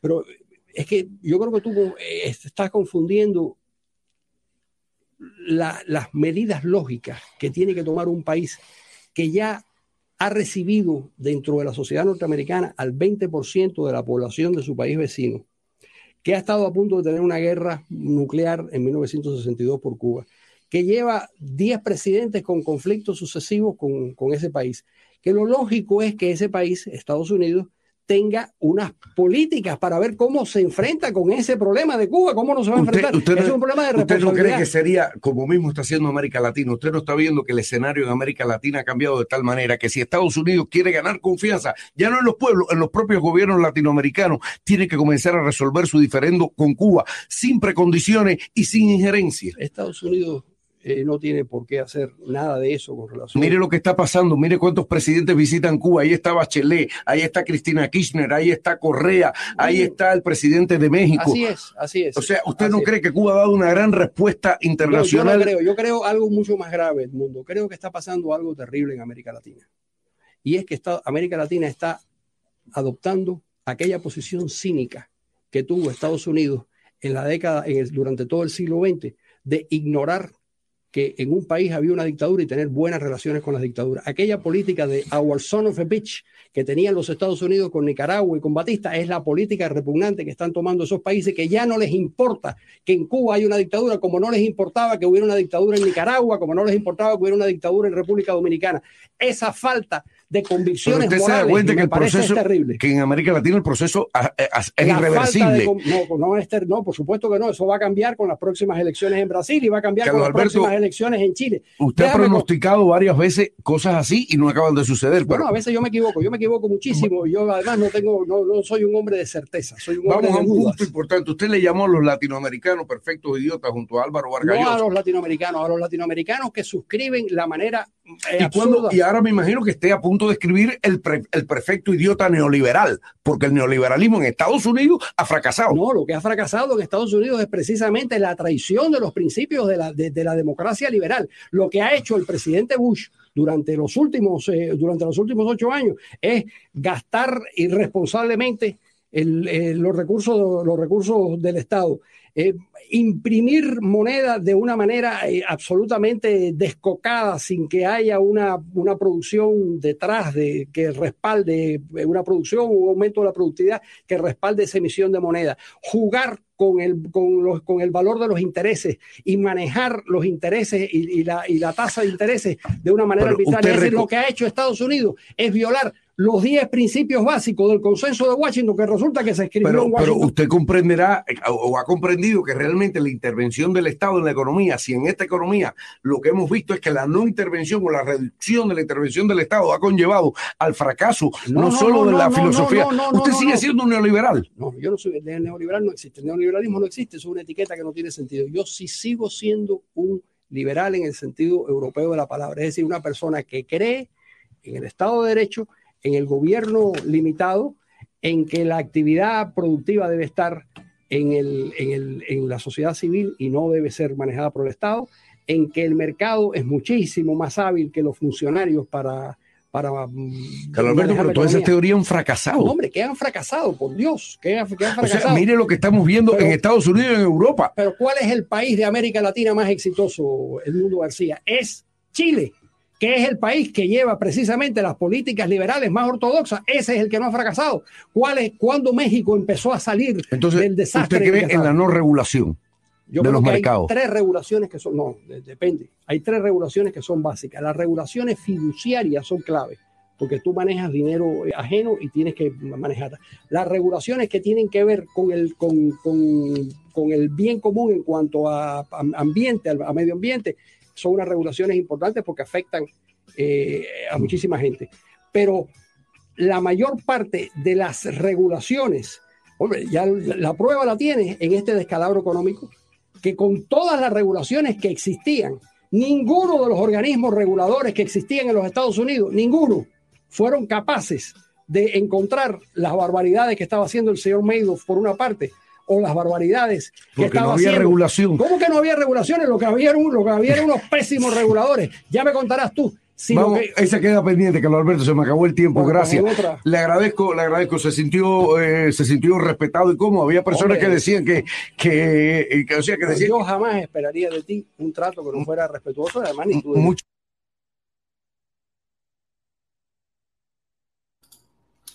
ya se terminó esto. Ya se terminó la entrevista. Eh, creo que fue una conversación, un pequeño debate, porque casi siempre son debates muy inteligentes de un lado hacia el otro. Eh, al hermano del mundo se lo comieron con papa. Se lo comieron con papa. No, no, no, no, no podía levantar el dedo. No podía levantar el dedo porque se lo comieron. Yo voy a poner el link. eh, eh, ya lo puse en comunidad. Pueden en comunidad. Lo puse. También puse aquí. eh, este es el link del video. Si lo quieren volver a ver, lo quieren sentar, lo quieren compartir. La, la clase de espingá que le dieron en Mundo García. eh, la pueden ver. Yo voy a poner el link ahora aquí para que quiera conversar, el que quiera entrar, el que quiera hablar, a conversar sobre el- este video, sobre estas cosas. eh, aquí estamos, aquí estamos. Yo, hasta las 5 nos quedan casi 45 minutos para conversar y compe- com- vamos a compartir aquí, hablar como siempre y debatir sobre este, esta entrevista, sobre todas estas cosas que hemos estado conversando en estos días en el gusano número uno de las redes sociales, el protestón cubano.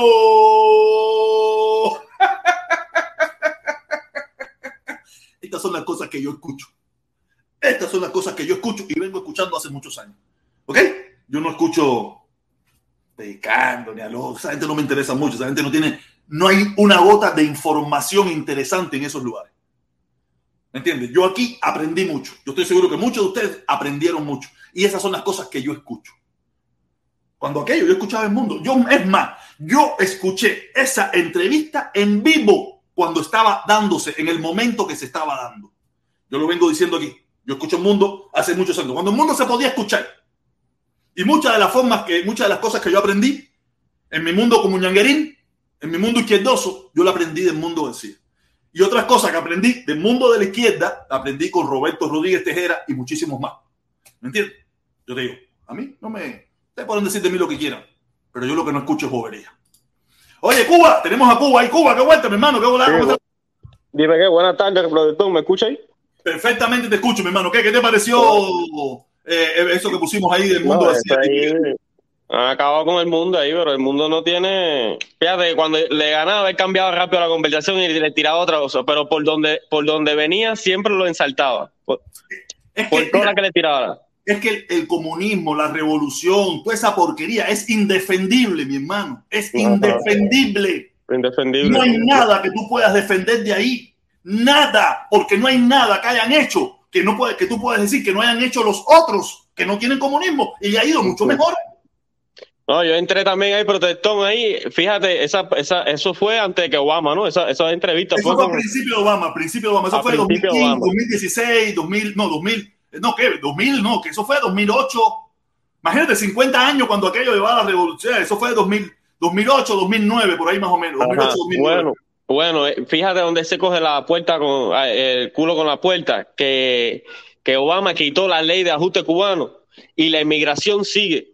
Por, por eh, ellos- el, el cubano ya no le importa si está la ley o no está la ley, se sigue tirando. La frontera tan llena que ellos estaban diciendo que era una provocación de Estados Unidos hacia Cuba para que los, eh, los cubanos Era un incentivo, era un incentivo. Ajá, como una No, justificación que por eso es que emigraban. Ajá, como una justificación que por eso que emigraban. Mira ahora, cuando le quitaron eso, sigue la misma inmigración, la gente sigue yéndose. Así mismo es, mi hermano, así mismo es. Y, y no importa que lo cojan preso aquí, ellos saben que lo van a meter preso, que No, lo van a... mira, y lo van, a, lo van a meter preso. Lo pueden matar, pueden perder la vida en el mar, pueden perder la vida en la cepa, lo pueden secuestrar, lo pueden violar y así todo. Lo prefieren que quedarse ahí. Ajá. No, es que ve, eh, ellos ven eso más fácil, un ejemplo, que tirarse a la calle y protestar, porque saben que ahí lo van a caer a palo y lo van, eh, vaya, fíjate Yo el límite que yo tiene. hablé de eso mismo hoy. Yo hablé de eso mismo hoy. Te recomiendo que mires mi video de hoy de la una. Si no lo has visto, si lo ves, que te lo recomiendo para que lo veas. Que yo hablé de eso mismo. Mira, la probabilidad de salir a las calles y cambiar el sistema en Cuba es nulo. Pero ellos entienden que hay una posibilidad de morir. Hay un Ajá. 20, un 30% de morir. Y ellos prefieren ese por ciento que no quedarse en Cuba a luchar porque saben que no van a lograr nada. Porque. Cuba es una dictadura totalitaria con todo el poder del mundo. Cosa que no se ha visto en la historia, a solamente en, en uno, dos o tres lugares en el mundo solamente. Oye, mi manito, dale, que tengo una pila invitada de abajo. Dale, saludos. dale, dale, protestón, estamos hablando ahí, saludos. Estamos ahí, estamos ahí, estamos ahí, estamos ahí. Oye, Luis Pérez, Luis Pérez, ¿cómo está la cosa, Luis? Luisito, Hola, mi amigo, ¿qué tal? ¿Me escuchas? ¿cómo está la cosa, mi hermanito? ¿Qué te pareció esta conversación si ya la había visto ya? Eh, sí, yo realmente lo había visto varias veces. Y como tú lo he visto millones de veces, porque en realidad es increíble que eh, Montaner eh, se exprese de esa forma tan magistral, porque realmente es un- una biblioteca andante. Lo No, es que Montaner lo sabe. Montaner es un profesional de la literatura, es un Exacto, escritor, es un exacto. tipo preparado, no es, no, no es yo. No soy Exacto. yo, no es fulanito, no es menganito, que no sabemos nada, que estamos tirando piedra aquí en las redes sociales. No, esto es un profesional de la Exacto. política, que Entonces, conoce, ha estudiado, ha Exacto. leído. Entonces, lo que yo quería decir es que si nos pone, si nos ubicamos en contexto, esto fue hace ya eh, unos cuantos años antes. Y eso fue 2008, 2009, Sin 2007, por ahí más o menos fue eso. Estamos en el 2021, en el umbral del 2022, y sus palabras tienen tanta vigencia como cuando lo dijo. Realmente el status quo se ha mantenido, no ha cambiado nada, ha aumentado la represión, ha aumentado el control, el totalitarismo se ha afianzado más y por supuesto los que están en el poder se han afianzado más en el poder. Así que nada de lo que él dijo ha pasado al pasado. Al contrario, yo No, me imagino. tú mira, eso yo podía decir que esta entrevista la hizo el mundo hace una hora con, con este señor. Así mismo. Y, y, y, y- y tú dices, coño, no, es que no hay nada que tú puedas decir, oye, eso es mentira, eso ya dejó de suceder. Nada, es más, se ha puesto peor. Exactamente, exactamente. No hay nada, no ha cambiado nada. Es más, eso fue, tío, vamos a poner que eso fue en el 2008, 2009. Casi ya, tanto, ¿cuántos años? Casi diez y pico de años. Y sigue estando todo igual o peor. Peor, peor, yo diría que peor. Realmente eh, Montaner le dio a él una clase y yo espero que cuando el mismo mundo eh, se siente a ver la entrevista, que él lo hace a menudo, él va a decir cuántas palabras, cuánta verdad, cuánta vigencia tenía las palabras de Montaner. O ¿Quiere que te diga una cosa? ¿Quiere que te diga una cosa? El mundo es un sinvergüenza. Porque el mundo sigue repitiendo de que eh, Montaner que lo dijo ahí, tú te fuiste, él se fue con 16 años de Cuba, un niño. Él sigue repitiendo de que Montaner tiene en Cuba una, una de eso por, por eh, terrorismo y no sé qué más, y no sé qué más. Y él lo sigue repitiendo porque yo lo he escuchado recientemente. Yo he escuchado al mundo diciendo de que, que Montaner es- tiene expediente terrorista, tiene esto y tiene lo otro. El mundo es un sinvergüenza y un culo cagado y un culo reventado. Mucha gente le han increpado a él con respecto a esta entrevista y él dice, no, no, en realidad no barrió el piso conmigo, él no, es decir, él no reconoce de que... Él dice que lo dejó ganar, que lo, no, no tanto que lo dejó ganar, sino que como él era el entrevistado, él no, él no Exacto. quiso ser más agresivo. No, que tú no podías ser agresivo para Exacto. nada. No- barrieron el piso contigo. No hubo una que pudo haber ganado, porque es que defender aquello es insostenible. Exactamente. Insostenible, no hay nada que tú Es lo que digo, mira, si tú me dijeras, hay algo que ellos han hecho que no han hecho más nadie en el mundo, yo te digo, cojones, de verdad. Pero es que ellos no han hecho nada que no se haga en el mundo entero. Mm. Nada, que ellos en algunas cosas han sido un poquito mejor, pero en otras han sido desastroso peor. Exactamente, exactamente. Sí, es lo que le dice, lo que le dice Montaner al mundo. Dime desde la fecha, desde 59 hasta nuestros días, qué cosa, qué cosa positiva ha sido, porque el mundo se trató de ir por el lío de la educación y de la salud. Y una vez más, magistralmente, Montaner le explicó y lo sentó. Y le digo, realmente, porque lo, lo, lo interesante de, Montaner es que no titubea a la hora de decir verdades y te lo da con base, te lo da con datos que hasta más el mundo tuvo que decir, no, yo no conozco ese dato. Bueno, si no conozco, estudia. Le digo, te que, que leas este, que leas este otro. Realmente es, eso es una entrevista para la historia y que tiene mucha vigencia a estos que hablan mucho ahora por los canales estos de YouTube, que lo cojan como referencia para que vean cuánta vigencia tienen las palabras. Le voy a dar la oportunidad a otra gente ahí que... Oye, no, mira, no te antes que te vaya. Mira, la parte, la parte donde le dijo los cinco de esas cosas básicas de la sociedad, esas con las que se mide en la sociedad. No hay una que en Cuba haya tenido. Pero la parte que más me gustó fue cuando le dijo, España en el 1959 era más pobre que Cuba. Así mismo. Y España hoy en día tiene no sé cuántas veces el Producto Interno Bruto más grande que Cuba. Exacto. No, yo, yo, Cuba en el 1959 estaba en el número 26. Hoy está en el número 66.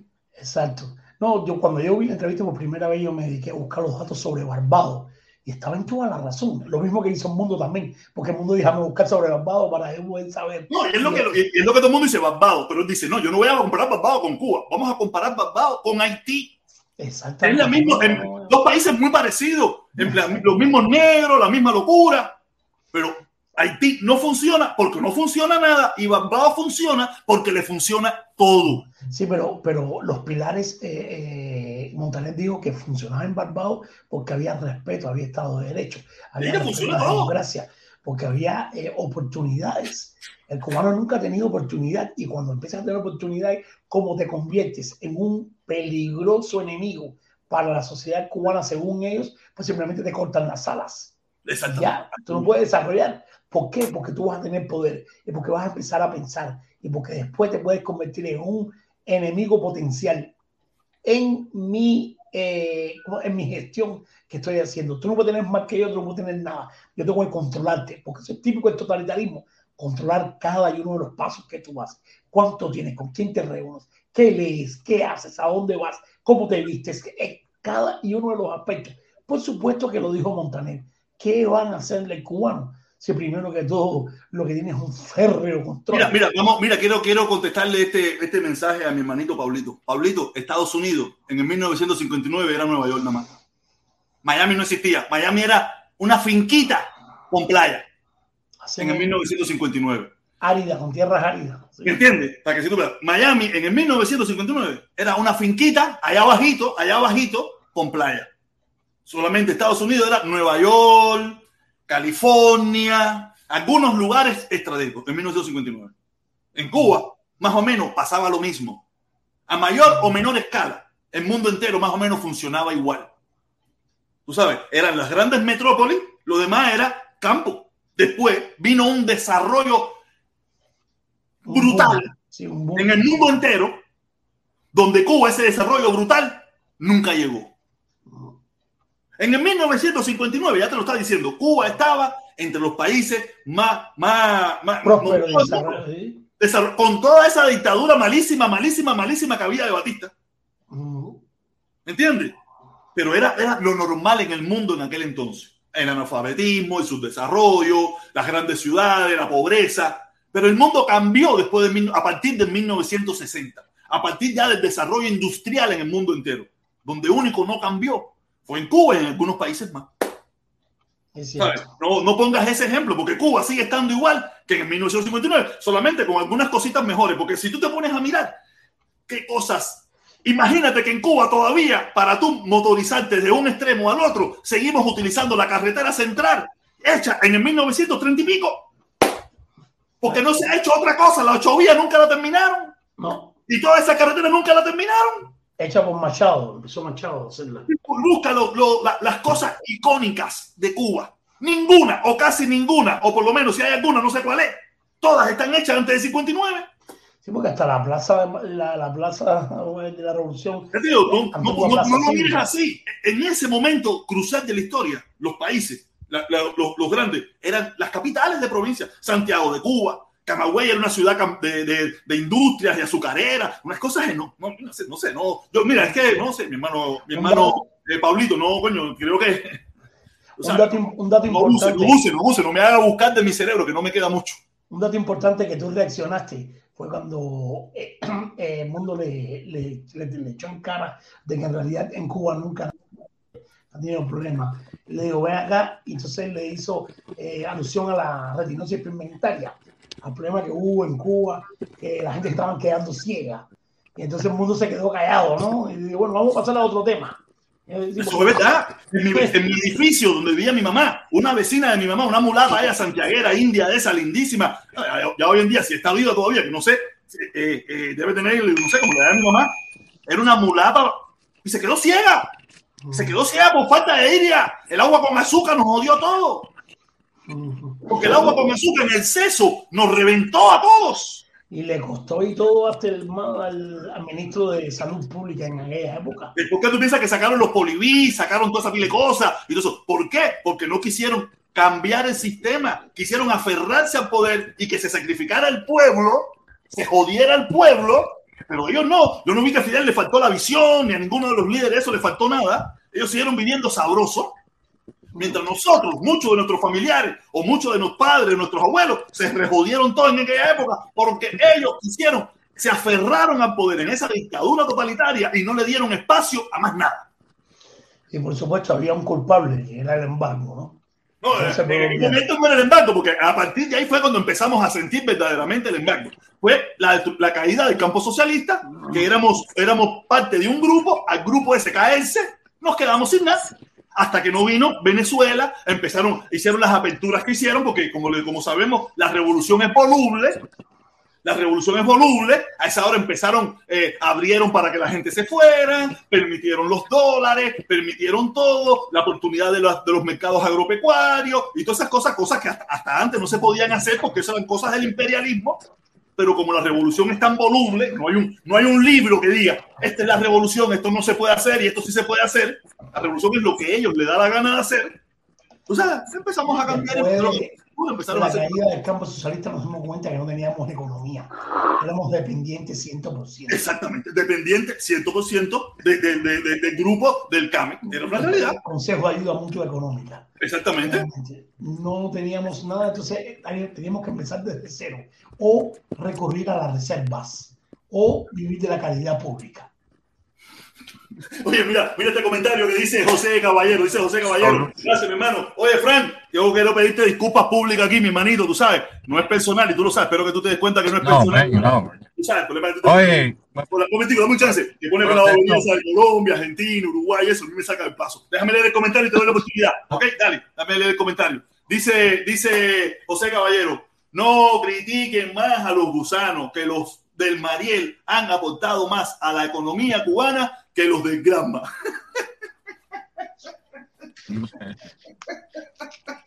dale, Fran, tú que te tiras algo, Fran, dale, échala. No, no, que te iba a decir que no, no, no, no pare bola ahí. Di como dijo el Godfather, it's not personal, it's business. Ay, ay, ay, No es personal, sabes, sabes. Espero que tú, que tú lo entiendas, espero que tú lo entiendas. No, no, yo, yo no, yo no, yo sé que usted es un hombre usted es un hombre de buenos sentimientos, aunque tenga la opinión que tenga y dispare como tú te pones, que disparas hay veces para todos lados. ¿sí? ok.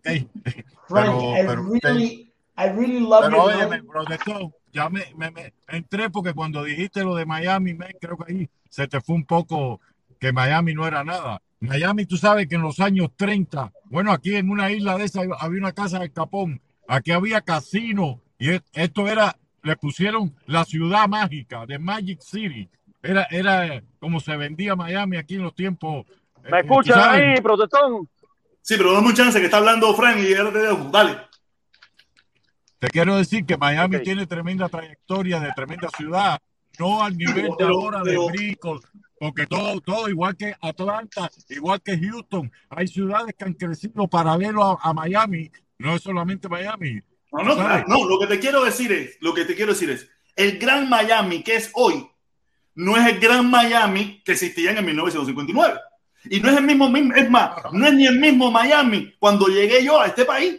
Miami se acababa, No. tú lo sabes, que llevas más tiempo. Miami, cuando yo llegué aquí, se acababa en la, en la, en la, en la, en la 110 y pico. Miami se acababa en la Eh. Bueno, 110 y pico. Y Cuando ahora, llegué, ahora se mismo, acababa. Miami se acaba eh, eh, en, en, en, en, en- en los Mikusuki. No, no, Todo eso, óyeme, cuando yo, allá era bosque, era bosque. Ahí no había una casa. Tú te metías la, la 8 por ir para allá y era bosque, bosque, bosque. Para llegar a los Mikusuki era lejísimo. Hoy en día, mira esto, protestón, los Mikusuki te cuando rodean la yo casa. llegué, Sí, pero protestó la población. cuando yo llegué, llegaba hasta donde está el Palacio de los Jugos. A las 57, a las 57. Sí, sí, Pero la población de ahí para allá no había casi nada. Imagínense. Esa ciudad de Sweetwater y todo eso se hizo aquí mientras yo vivía aquí. Imagínate tú que llevas muchísimo más tiempo que yo, has visto crecer Miami. Es lo mismo que pasaba a Cuba. Cuba es verdad que la metrópoli más interesante era La Habana, pero de ahí para allá eran cosas normales, pero hubo una explosión a partir de los años 60, los años 70, los años 80, donde el mundo entero explotó, se desarrolló la industria, la tecnología, la ciencia, la técnica, todas esas cosas, crecieron la, eh, la población. Fíjate que en, en- en 1959 la población mundial Ajá. creo que eran mil millones, una cosa de esa. Y, y hoy en día somos siete mil millones, una, una, una barbaridad. Hemos crecido en todos los sentidos. Sí, no, no. Eso, eso es verdad. Cuba se quedó estancada en el 59 y con los almendrones, vaya, se quedó en el tiempo los almendrones. Eso es una realidad. Eso no. Oye, Oye, no, eh, dime Cuban América, Cuban American, Cuban American. Oye, bu- buenas tardes ahí a todos, mi hermano. Oye, déjame decirte una cosa. Yo esa entrevista con Carlos Alberto Montaner la, la vengo escuchando hace mucho tiempo. Ese tipo es, para mí hubiera podido ser uno de los presidentes de Cuba. Ese tipo es un genio, Carlos Alberto Montaner. Fíjate que en ese tiempo el mundo todavía no estaba tan quemado como estaba como está ahora. Todavía el mundo en ese Claro. tiempo generaba un poquito. No, eso fue en el 2008, Y- 2009. Eso fue hace muchos años. Ajá. Y barrió el piso con él, como tú dices, eh, increíble, como ni siquiera lo dejaba terminar y con todo y eso, el me trataba, le tiraba por ahí para allá, era, es un genio, ese tipo para mí era es una de las personas más inteligentes de los cubanos que Mira, existen mira, en, la, en, tenemos que en el exterior. mira, eh, dame un chance, dame un chance. Mira, Carlos Alberto Montaner ahora está muy enfermo. no Carlos Alberto Montaner está muy el enfermo. pasaporte como aquí el aeropuerto, el pasaporte cubano y ya te miran de, de, de- Guille, un momentico. Oye, eh, Carlos Alberto Montaner está muy enfermo hoy en día. Padece de mal de Parkinson, está enfermo. Tuvo hace poco, Sí. recientemente, tuvo unas declaraciones horribles, también pidiendo invasión. Creo que se le fue la musa ahí. Tú sabes, pero Carlos Alberto No, no, Montaner pero siempre- o protestón, protestón, lo que le hicieron a Carlos Alberto Montaner cuando apoyó a Biden, también aquí el exilio cubano, sí, se le viró la Sí. ultraderecha, oye, se le viró la ultraderecha esa como si Sí, hubiera sí, sido sí. Bin Laden un enemigo, porque no, son las cosas llevas que a tiempo mí me aquí. molesta. Fran, pero tú llevas tiempo aquí y tú sabes bien que a Carlos Alberto Montaner se le han virado en varias ocasiones. Carlos, Alberto- a Sí. Carlos Alberto Montaner aquí no lo han matado, porque, porque Dios mirande, porque Carlos Alberto Montaner siempre estuvo en contra de la lucha armada. Carlos Alberto Montaner era, él, él era de la gente de- del pacifismo, él era de esa gente, y era de los so- socialdemócratas. Él aquí nunca fue bien visto. Después más o menos lo aceptaron cuando eso se puso de moda en Miami. Tú sabes, cuando la gente entendió que la lucha armada ya tenía que parar, ¿me entiendes? y, y lo Tú sabes aceptaron. uno que le echaba, tú sabes, tú sabes, tú sabes quién le echaba a Carlos Alberto Montanil así con todos los con todos los hierros, Pérez Pero Roura. Roura, pero Roura, pero Roura no, pero Roura se lo comía vivo y, y, Sí. y- y ponía toda la. Oye, le decían comunista, le decían comunista, que es la palabrita famosa aquí en Miami. Lo, lo, lo entrevistaba cada rato y yo te- tenía muy buenas muy buenas relaciones con Juan Manuel Cao. ¿Quién? Siempre, y Juan Manuel Cao es un tipo Ah, de derecha extrema. No, no. No, no, no, no, no, no, no, Juan Manuel Cao es el prototipo de Carlos Alberto Montaner, pregúntale a él. Él- eso él- es- es el padre No, no, no, no, no, no, no, Que no, que no, No, no, mira, mira de todos los de derecha gestos. No, no, no, no, pero- no, no. pero- parece, pero- mira, parece, mira, hermanito, él parece de extrema derecha por algunas declaraciones, pero él es más centrista, todo, él no es tan, él no es tan, tan, tan, tan, tan. No, no, no, él es, él es jamonetica, él es jamonetica. Ah, bueno, pero es que él- es últimos el tiempos no lo he ídolo, es el Pero- ídolo de, de, de Cao, él lo ha dicho. Cao lo ha dicho. Claro. Aparte, Oye, protesta, Claro ¿tú sabes cuál es, tú sabes cuál es otra entrevista que está buena también, que se puede buscar, la de la, el debate de, de Mascanosa con el cabezón este, con cabecita. hey, esa, esa es otra que está con Mañana, no, mañana no, porque mañana me toca dentista. Mañana me toca dentista. Mañana me El toca lunes, dentista. el sábado, el lunes, el domingo. Oye, pero Protestón también busca la entrevista de María Elvira Salazar a Fidel Castro para que tú veas cómo le dice comandante Ah, sí. y lo trata Ah, con sí, tremendo sí. Eh, encanto, ¿ok? No, porque ella ahora se ha convertido en una lineadura y una cosa que no le pega. No, pero mira, caballero, todos tenemos derecho a cambiar, todos tenemos derecho a cambiar. En aquel momento Sí, sí, pero cambió, pero hay que ser- cambió, caballero, Hay que ser no. humilde. Cuando uno cambia, tiene que ser humilde porque eh, tú sabes, tú no puedes ahora estar en una posición porque María Elvira aquí también le decían comunista y eso, pero No. María Elvira, María Elvira estuvo casada, estuvo casada con, un- con un ministro del sandinismo por muchos años. Sus hijos, creo, son con un sandinista. Y, y María Sí. Elvira probablemente ha viajado a Cuba más que todos nosotros juntos. Más Dice que, que fue como turista, 29. como turista, no como trabajadora. Como trabajadora, como periodista viajó en, en varias ocasiones. Pero como, como vacaciones, viajó un tongón de veces. Tenía barra abierta en Cuba. Déjame leer No, un di- dicen, el protestón dice que iban a lonchar a La Habana y viraban el mismo día para Managua. Exactamente, eso no. Dice la mala lengua, privados. dice la mala lengua que Fidel Castro se la jamó. Bueno, no lo dudes, no lo no dudes. Oye, mira, a todo el mundo le gusta el poder. A todo el mundo le gusta el poder. ¿Qué Sí, piensan? no, no. Denme un chance, denme un chance, denme un chance. ¿Por qué ustedes piensan que los policías, los bomberos, toda esa gente que usan uniforme de autoridad, las mujeres les gusta? Porque a la mujer le gusta el hombre con autoridad, con Sí, poder. Claro, claro. Es una realidad y hasta Con a mí también me gusta. con billete. Si yo hubiera sido reventado, si yo hubiera sido reventado, oye, haberle dado un beso a Fidel hubiera sido lo más lindo del mundo, pero no soy reventado. Oye, Memen, la hermana. Déjame, la- déjame leer, déjame leer, déjame leer, déjame leer. Dice, dice el negro, dice el negro. Entonces la culpa de la inmigración la tienen los gobiernos y políticos corruptos en el mundo. Estados Unidos es la prueba y que es la prueba que cuando hay libertad se desarrolla. Así mismo es, mi hermano, claro que sí. Protesta, dame un chance, yo me callo, un minuto y me callo. Dame un Dale, chance dame dame dame leer tu comentario, pero un momentico, hacer un comentario aquí y es todo importante. Estos son la gente que, que patrocinan, que ayudan, que apoyan al canal. Coño, tenemos que esto. Dice, eh, enco, encoja, encojonado, dice encojonado, protesta, dime una forma de tumbar la dictadura sin intervención. No, no hay. No hay. Mira, la dictadura en Cuba se va a caer por su propio peso. Ellos son una dictadura totalitaria. Nosotros lo único que podemos hacer es empujar. Ir dando empujoncito, dando empujoncito, dando empujoncito. Que ellos solos se van a cambiar y entre ellos mismos van a hacer el cambio. Esa es la realidad. Olvídate de las armas, olvídate de eso. No. En primer lugar, el mundo entero no lo aprueba. El mundo entero no aprueba eso. Eso es una realidad. Intervención no va a haber. De los cubanos en guerra, eso no va a suceder. Como único va a caerse el sistema que hay en Cuba, como mismo se cayó el sistema de los países sociali- ex socialistas.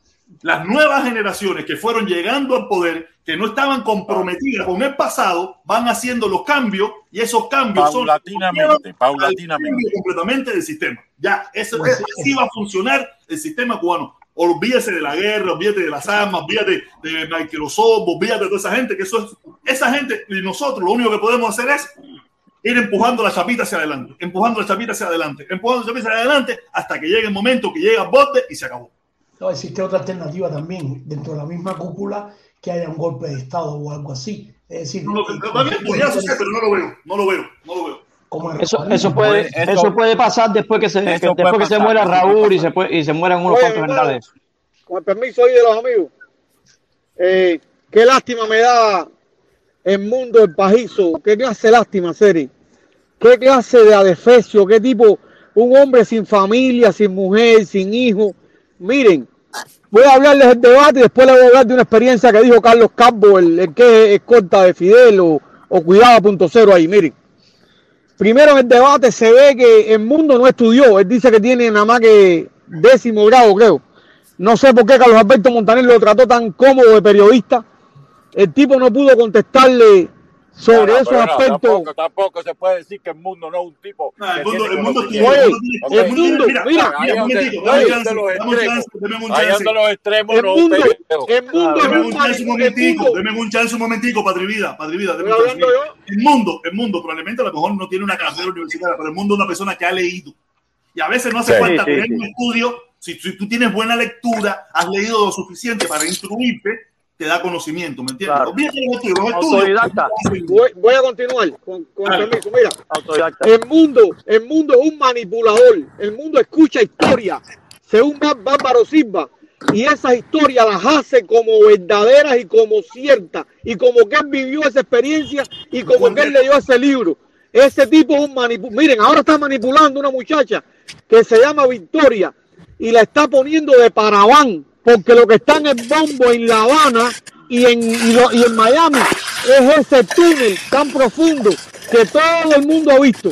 Y eso cualquiera se adapta. Y ahora el tipo está poniendo a la muchacha que se está metiendo con ella, con bobería que está diciéndole ese indigno de, de California, le está diciendo bobería, que comparado con lo que se está mirando en la internet de él, eh, es algo, entonces la está poniendo que conmigo sí, que con ella no. Está manipulando la situación para que se olviden del túnel de la Bahía de La Habana y piensen que la ofensa Victoria es tan grande que lo va a pasar. Miren, a mí me están es- eh, escribiendo a mi Facebook, ciberclarios de la UCI de La Habana, y hasta jefes que me están diciendo que por el aeropuerto no, no vaya porque me han visto ya la cara mía y todo. Y le he puesto el video ese del mundo en vivo y le he dicho, miren el dinero que la dictadura cubana, en vez de comprar acitromicina, que el cubano está pagando ahora en 18 mil pesos cubanos y de tratamiento y eso, miren que le pagó este hombre meses aquí 11 mil dólares por defender a los cinco espías y 10 mil pesos mensuales.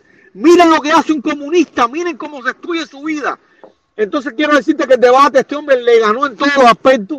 Cuando le mentó los aspectos de electricidad, de agua, de comida. Nunca en Cuba he visto eso. Es más, el manifiesto, el manifiesto de, de la historia me absorberá que dijo de mejores viviendas, mejores cosas, constitución del 40, la- eso no lo cumplió Fidel, porque era una historia, era un cuento. Y termino con esto ya.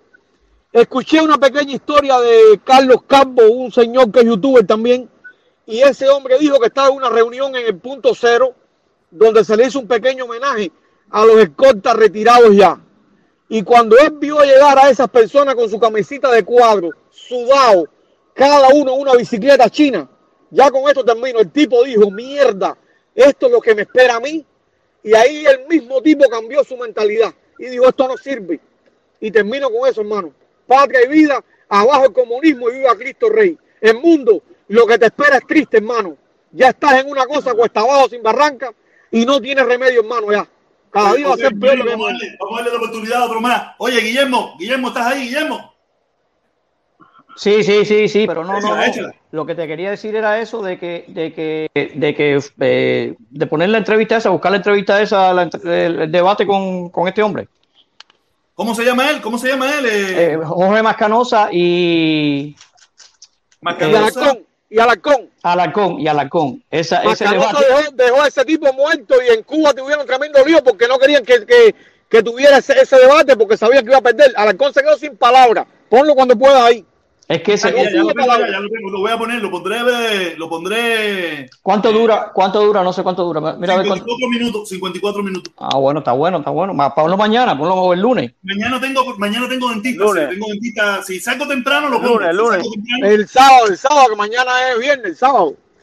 Si salgo temprano lo pongo, tú sabes, y, y lo ponemos aquí, lo compartimos aquí lo, y, lo, y lo escuchamos aquí. Yo lo escuché hace muchos años, yo lo escuché, pero no me recuerdo, para serte sincero, no me recuerdo. No me recuerdo. Oye, me quiero, qui- quiero hacer alusión ahí que Carlos Alberto Montaner dijo algo que yo he visto aquí en este, vaya, en este tiempo que llevo afuera, que son casi 15 años.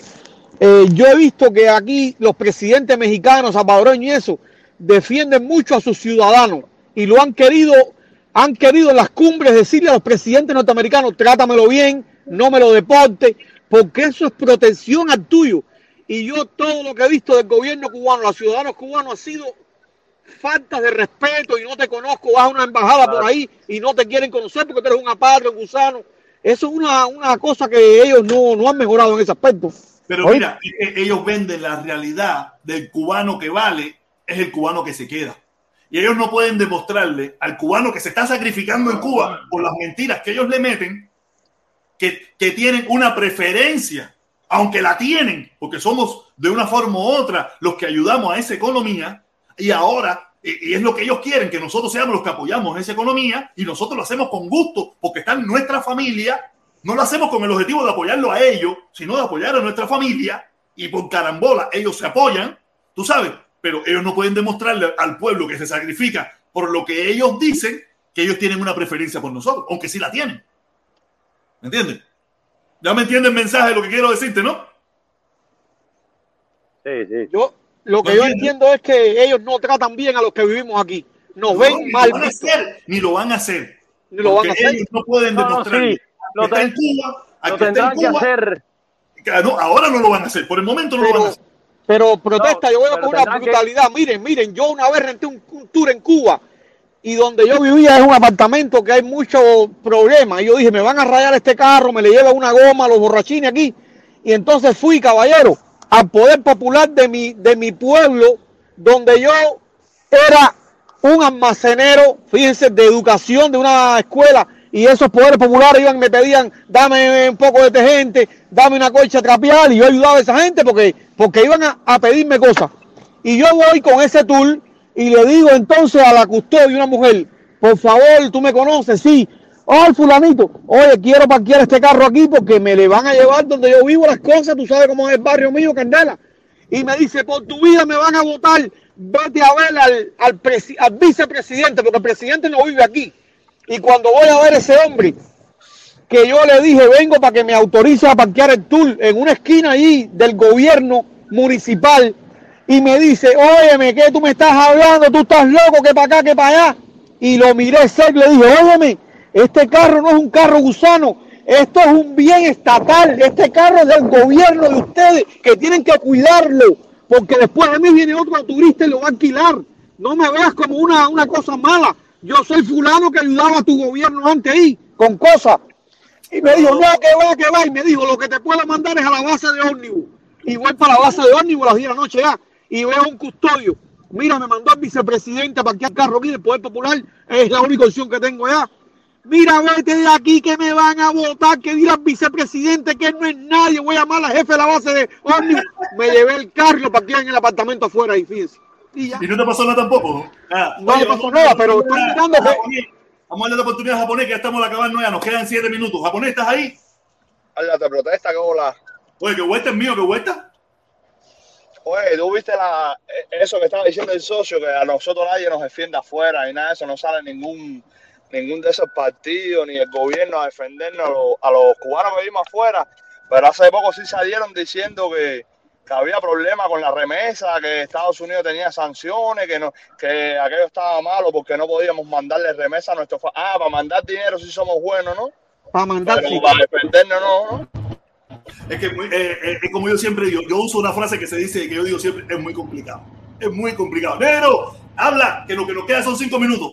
Échale. Mi hermano.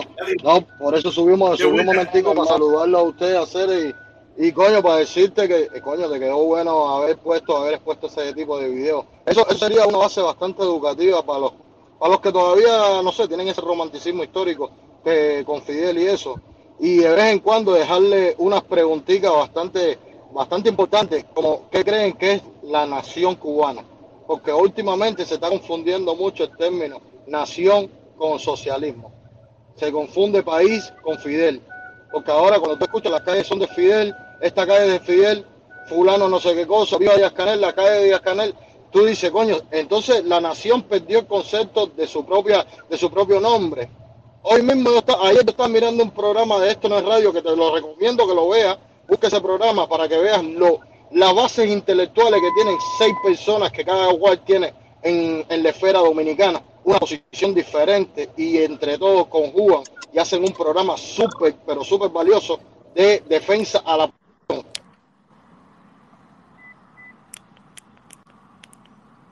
Oye, el problema es que, mira, yo, yo no sé si lo abordé hoy, lo abordé ayer, lo abordé también, yo vengo abordando esos temas. Eso es un gran problema. Eh, el Fidel en Cuba. Eh, Creo que fue en el video de Antier. En el video de Antier eh, lo. Cu- Cuba no es la revolución. Cuba no es Fidel. Cuba no es Díaz Canel. Ellos son partes de Cuba. Son parte de la sociedad cubana. Son partes que quedarán, algunos de ellos en la historia, como los que algunos lo verán positiva, otros lo verán negativa, pero es- son parte de Cuba. Cuba es una cosa muy grande. Cuba somos todos. Cuba somos todos. Todos somos Cuba. Yo, yo creo que el fenómeno es que también las personas cada día se más culturalmente. Te está fallando el audio, déjame leer esto, déjame leer esto, un momentico, déjame, te está fallando, mi hermanito. Dice Jesús, Jesús, Jesús Mu- Mu- Mu- Muñoz, Jesús Muñoz dice, la única salida en Cuba es apretar las sanciones como se le hizo a Sudáfrica. No hay otra, aunque sea mala. No creo. partidarios de esa idea. Yo no soy partidario de esa idea porque lamentablemente Yo tampoco. lo único que vamos a hacer es Yo sacrificar a nuestra gente y nosotros no nos vamos a sacrificar. Porque si yo estuviera allí y yo estuviera pidiendo eso, yo, yo fuera a pasar ese trabajo, creo que es correcto. Pero si yo no lo voy a pasar, yo voy a seguir viviendo bien, yo voy a seguir jamando sabroso. Y voy a pasar a, a pedirle a otro que pasen trabajo para que después que pasen trabajo salgan a las calles a luchar. No, yo no soy partidario de eso. Por eso siempre fue que me quise apoyar en la lucha contra el embargo para ver cómo con la barriga llena podíamos hacer los cambios que se, que, que se tienen que Oye, hacer. y él es increíble, protesta como se come. A este mismo muchacho, a Junior, se lo están comiendo ahora porque dice que está en contra del embargo. Es una cosa que, que, tienen una, una falta de una ceguera eh, política esta gente, o porque les da la gana, quizás por conveniencia, que no quieren ver de que eso no funciona y lo que afecta es al pueblo, brother. Increíble. No es fácil. Nada, mi hermano, mira, es que algún día aprenderemos, aprenderemos. Yo voy a ver si yo puedo contactar a Junior. Yo quisiera ver cómo yo puedo contactar a Junior, invitarlo a este programa para que nos converse, para hablar Sería con él. bueno, compadre. Voy a hacer todo lo posible, Sí, voy a hacer todo lo posible. Voy a hablar con Sailí, voy a hablar con, con Cuesta Morúa, voy a hablar con la gente, sé que yo tengo sus su teléfonos, a ver qué posibilidad para hablar, si puedo hablar con él. Si me puede conseguir el teléfono, traerlo al programa y que nos hable, y que nos, nos dé su opinión de lo que está pasando. Y A yo mí, creo chamaco. que, aquí se va a sentir más A mí, identificado. Hay muchas personas que se identifican con ese tipo de pensamiento y veremos. Vamos a ver si lo puedo lograr. A mí, a mí me parece, a mí me parece chamaco una persona noble y una persona honesta, vaya con su defecto, pero me parece, Oye, yo le sé he cuál es visto su varias defecto. veces, me Me gustaría saber cuál es, cuál tú ves su defecto. No sé cuál tú ves, cuál tú ves su defecto. No, tendrá su defecto, no sé cuál, eh, quizás él mismo lo reconoció, que se acobardó, es un ser humano, se acobardó y se fue echando, él dijo que él no era un héroe de Yo creo que mármol, el defecto, yo creo que el defecto que él tiene, Sí. yo creo que el defecto, yo creo que el defecto que él tiene es que él, lo que es el significado de la profundidad que tiene la ideología socialista. Porque cuando él dice en, un, en una prensa que el socialismo, eh, lo que hay en Cuba no es realmente el socialismo, él quiere decir que aún tú tienes la idea de que un socialismo verdadero funciona. Y creo que por esa parte le está equivocado. Creo que no ha estudiado pero, lo suficiente. Lo que No, tenemos dice- dice que es una Dame un chance, dame un chance, dame un chance. Déjame leer el comentario primero y, y- y le doy mi opinión. Jorge, Jorge Lao, dice Jorge Lao. Protesta, cingado, pero te sigo. Oye, saludos, Jorge Lao, mi hermano. Mira, yo lo que pienso, mira, nosotros tenemos que entender cómo pensábamos nosotros cuando vivíamos en Cuba. Si nosotros cuando vivíamos en Cuba pensábamos como pensamos ahora. Si usted logra empatar esas dos cosas, usted se dará cuenta en la transformación que poco a poco va a ir sufriendo Junior García. Junior García, con muy inteligente, con muchas cosas, con muchas vivencias que él ha tenido, él tenía una limitación a la hora de la información. Una limitación a la hora de, de, de, de conocimiento, una limitación de ver el mundo, porque él viajó el mundo, pero lo viajó por 15 días, 7 días, estaba expensa a conocer, a mirar, a disfrutar, pero no a conocer verdaderamente la profundidad donde él estaba viviendo, cómo se vivía allí, cuáles son las, las políticas. Él no, él, no, él no se dedicaba a eso, lo de él era el arte. ¿Me entiendes? Él va con el tiempo, va a ir sufriendo, como muchos de nosotros la sufrimos. Que salimos de Cuba con una idea y después que llegamos de aquí somos otra persona. Hemos ido cambiando según hemos aprendido o hemos evolucionado o involucionado. Todo depende del camino que usted ha cogido. Porque hemos, hemos aprendido, hemos aprendido a buscar información correcta en otro tipo de canales que no tengan que ser oficialmente cubanos. Hemos buscado historias de muchos lugares diferentes. Hemos aprendido aquí, en, cuando tú estás en libertad, aprendes muchas cosas. No, mira, y otra cosa, otra cosa que le ha pasado a él. Negro, negro, escúchame esto, que ya tenemos que ir cerrando. Otra momentico, cubanito, un chance. Otra cosa, nosotros salimos y por mucho tiempo nunca nos metimos en redes sociales, nadie nos entrevistó y fuimos desarrollando una opinión. Al cabo del tiempo surgió, surgió todo esto y empezamos a dar una opinión, pero ya con un tiempo de formación. Él no, él salió de Cuba con, con, con, mucha, con poca información y, y, ha salido el estrellato. A gente se le pregunta, gente que están radicalizada, gente que llevan 20 y 30 años fuera, con un nivel de radicalización de un punto del otro, que, que, que todos sabemos que aquí eh, hay cosas que nos separan, aquí el embargo nos separa. Aquí el embargo, si tú eres pro embargo, eres comunista, aunque tú estés capaz, dispuesto a ir a tirar tiro y matar a, a Protestón, yo te voy a un detalle. Dame un chance. Y por nada más por estar a favor del embargo, ya tú eres comunista. Y tú eres un patriota Ajá. digno. Eres un patriota digno si estás a favor del embargo y de las sanciones y de que el pueblo cubano pase hambre. O sea, aquí hay una loquera también. Aquí hay una loquera. Una loquera, una loquera. Dale, dame un chance. Dale. Te voy a dar un detalle. Tú sabes quién es Ricardo Robles, ¿verdad? Ricardo Robles. No sé quién coño es. Ese no tu fue amigo, el tu amigo que entraba aquí, tu amigo que entraba aquí, tú sabes, el Piña. Ese es comunistón, oíste. No, este no es comunista. ¿Tú sabes quién es ese? ¿Quién, ¿Quién es ese? Para que tú sepas que tú no, no te pienses que tú andas por ahí y los ojos no están arriba de ti. ¿Tú sabes quién es Ricardo Robles? Ese es el Piña. ¿Me estás escuchando? Sí, pero no sé quién es el Piña tampoco. Ah, no sabes quién es el Piña. Gerardo. No, Gerardo, no, no, no, no, que va, que va. Está bien, mi hermano. Yo nada más vengo a advertirte nada más. Ese tipo y yo hemos tenido, ese tipo y yo hemos tenido de, debate, debate en Roberto allá, y ahí lo, lo, que se sabe que puso la cara una vez una persona de la tez negra de Moreno y vive eh, en Miami. Papi, papi, papi, papi, no juegues con la inteligencia, papi. No juegues con la Oye, inteligencia, papi. Entra a Roberto, mira, ¿eh? ¿Y? Eh, el protector, no, no, no, no esperes más, mi hermano. ¿Pero qué Gerardo tú estás hablando? ¿El de los cinco espías? ¿Eso? ¿De los cinco espías? El protector sabe. No, no, no, sé, no, no sé, no sé, no sé. Oye, si la voz no es igual, ¿no te parece? Olvídate de la voz, aquí lo sabemos todo. Ah, no, ¿Okay? Sabes, ese, ese Ricardo Robles, y también hay una cosa que dice él, no ha salido más nunca, ¿oíste? Caballero, no ha salido más nunca. Tengo que cerrar, tengo que cerrar. Dale, camionero, dale, camionero, dime, échala, dale. Jorge, ¿cómo tú estás, mi hermano? ¿Y la niña? De lo mejor, voy a buscarla ahora mismo, ahora mismo voy a buscarla. Oye, solo te estaba llamando, estaba viendo la, la directa tuya, estaba muy buena la, la entrevista, yo la había visto ya. Ahora sí te quiero decirle una cosa, del 1 al 10 se está moviendo un movimiento eh, por los derechos humanos a nivel nacional, a nivel mundial. Eh, yo voy a, a, a tirar un alta liberación para los presos políticos y para Ferrer, que lo están matando lentamente, hermano. Lo están matando lentamente en Oriente, en las prisiones de Oriente. Libertad para Ferrer y libertad para todos los presos. Libertad para todos los presos políticos, me voy contigo. Libertad para los presos, para todos los presos políticos, no, nadie en específico, porque no creo, no creo que tenemos que uno sonó todos los presos políticos. Libertad todo, para todos los presos políticos. Todo, todos, todos los presos políticos en Cuba y en el mundo entero que sean, que sean por problemas políticos, por ideología, creo que está mal, está mal, está mal. Oye, mi hermano, hashtag libertad para los presos políticos. libertad para los Hashtag presos políticos. Oye, caballero, apoyemos eso, es una buena, una buena intención. Nos vemos, nos vemos mañana, no sé si mañana podré, mañana me toca dentista, me toca limpieza. Nos vemos, cuídense mucho, los quiero. Mañana nos vemos. Gracias por la participación, gracias por el apoyo, gracias a todos, ¿ok?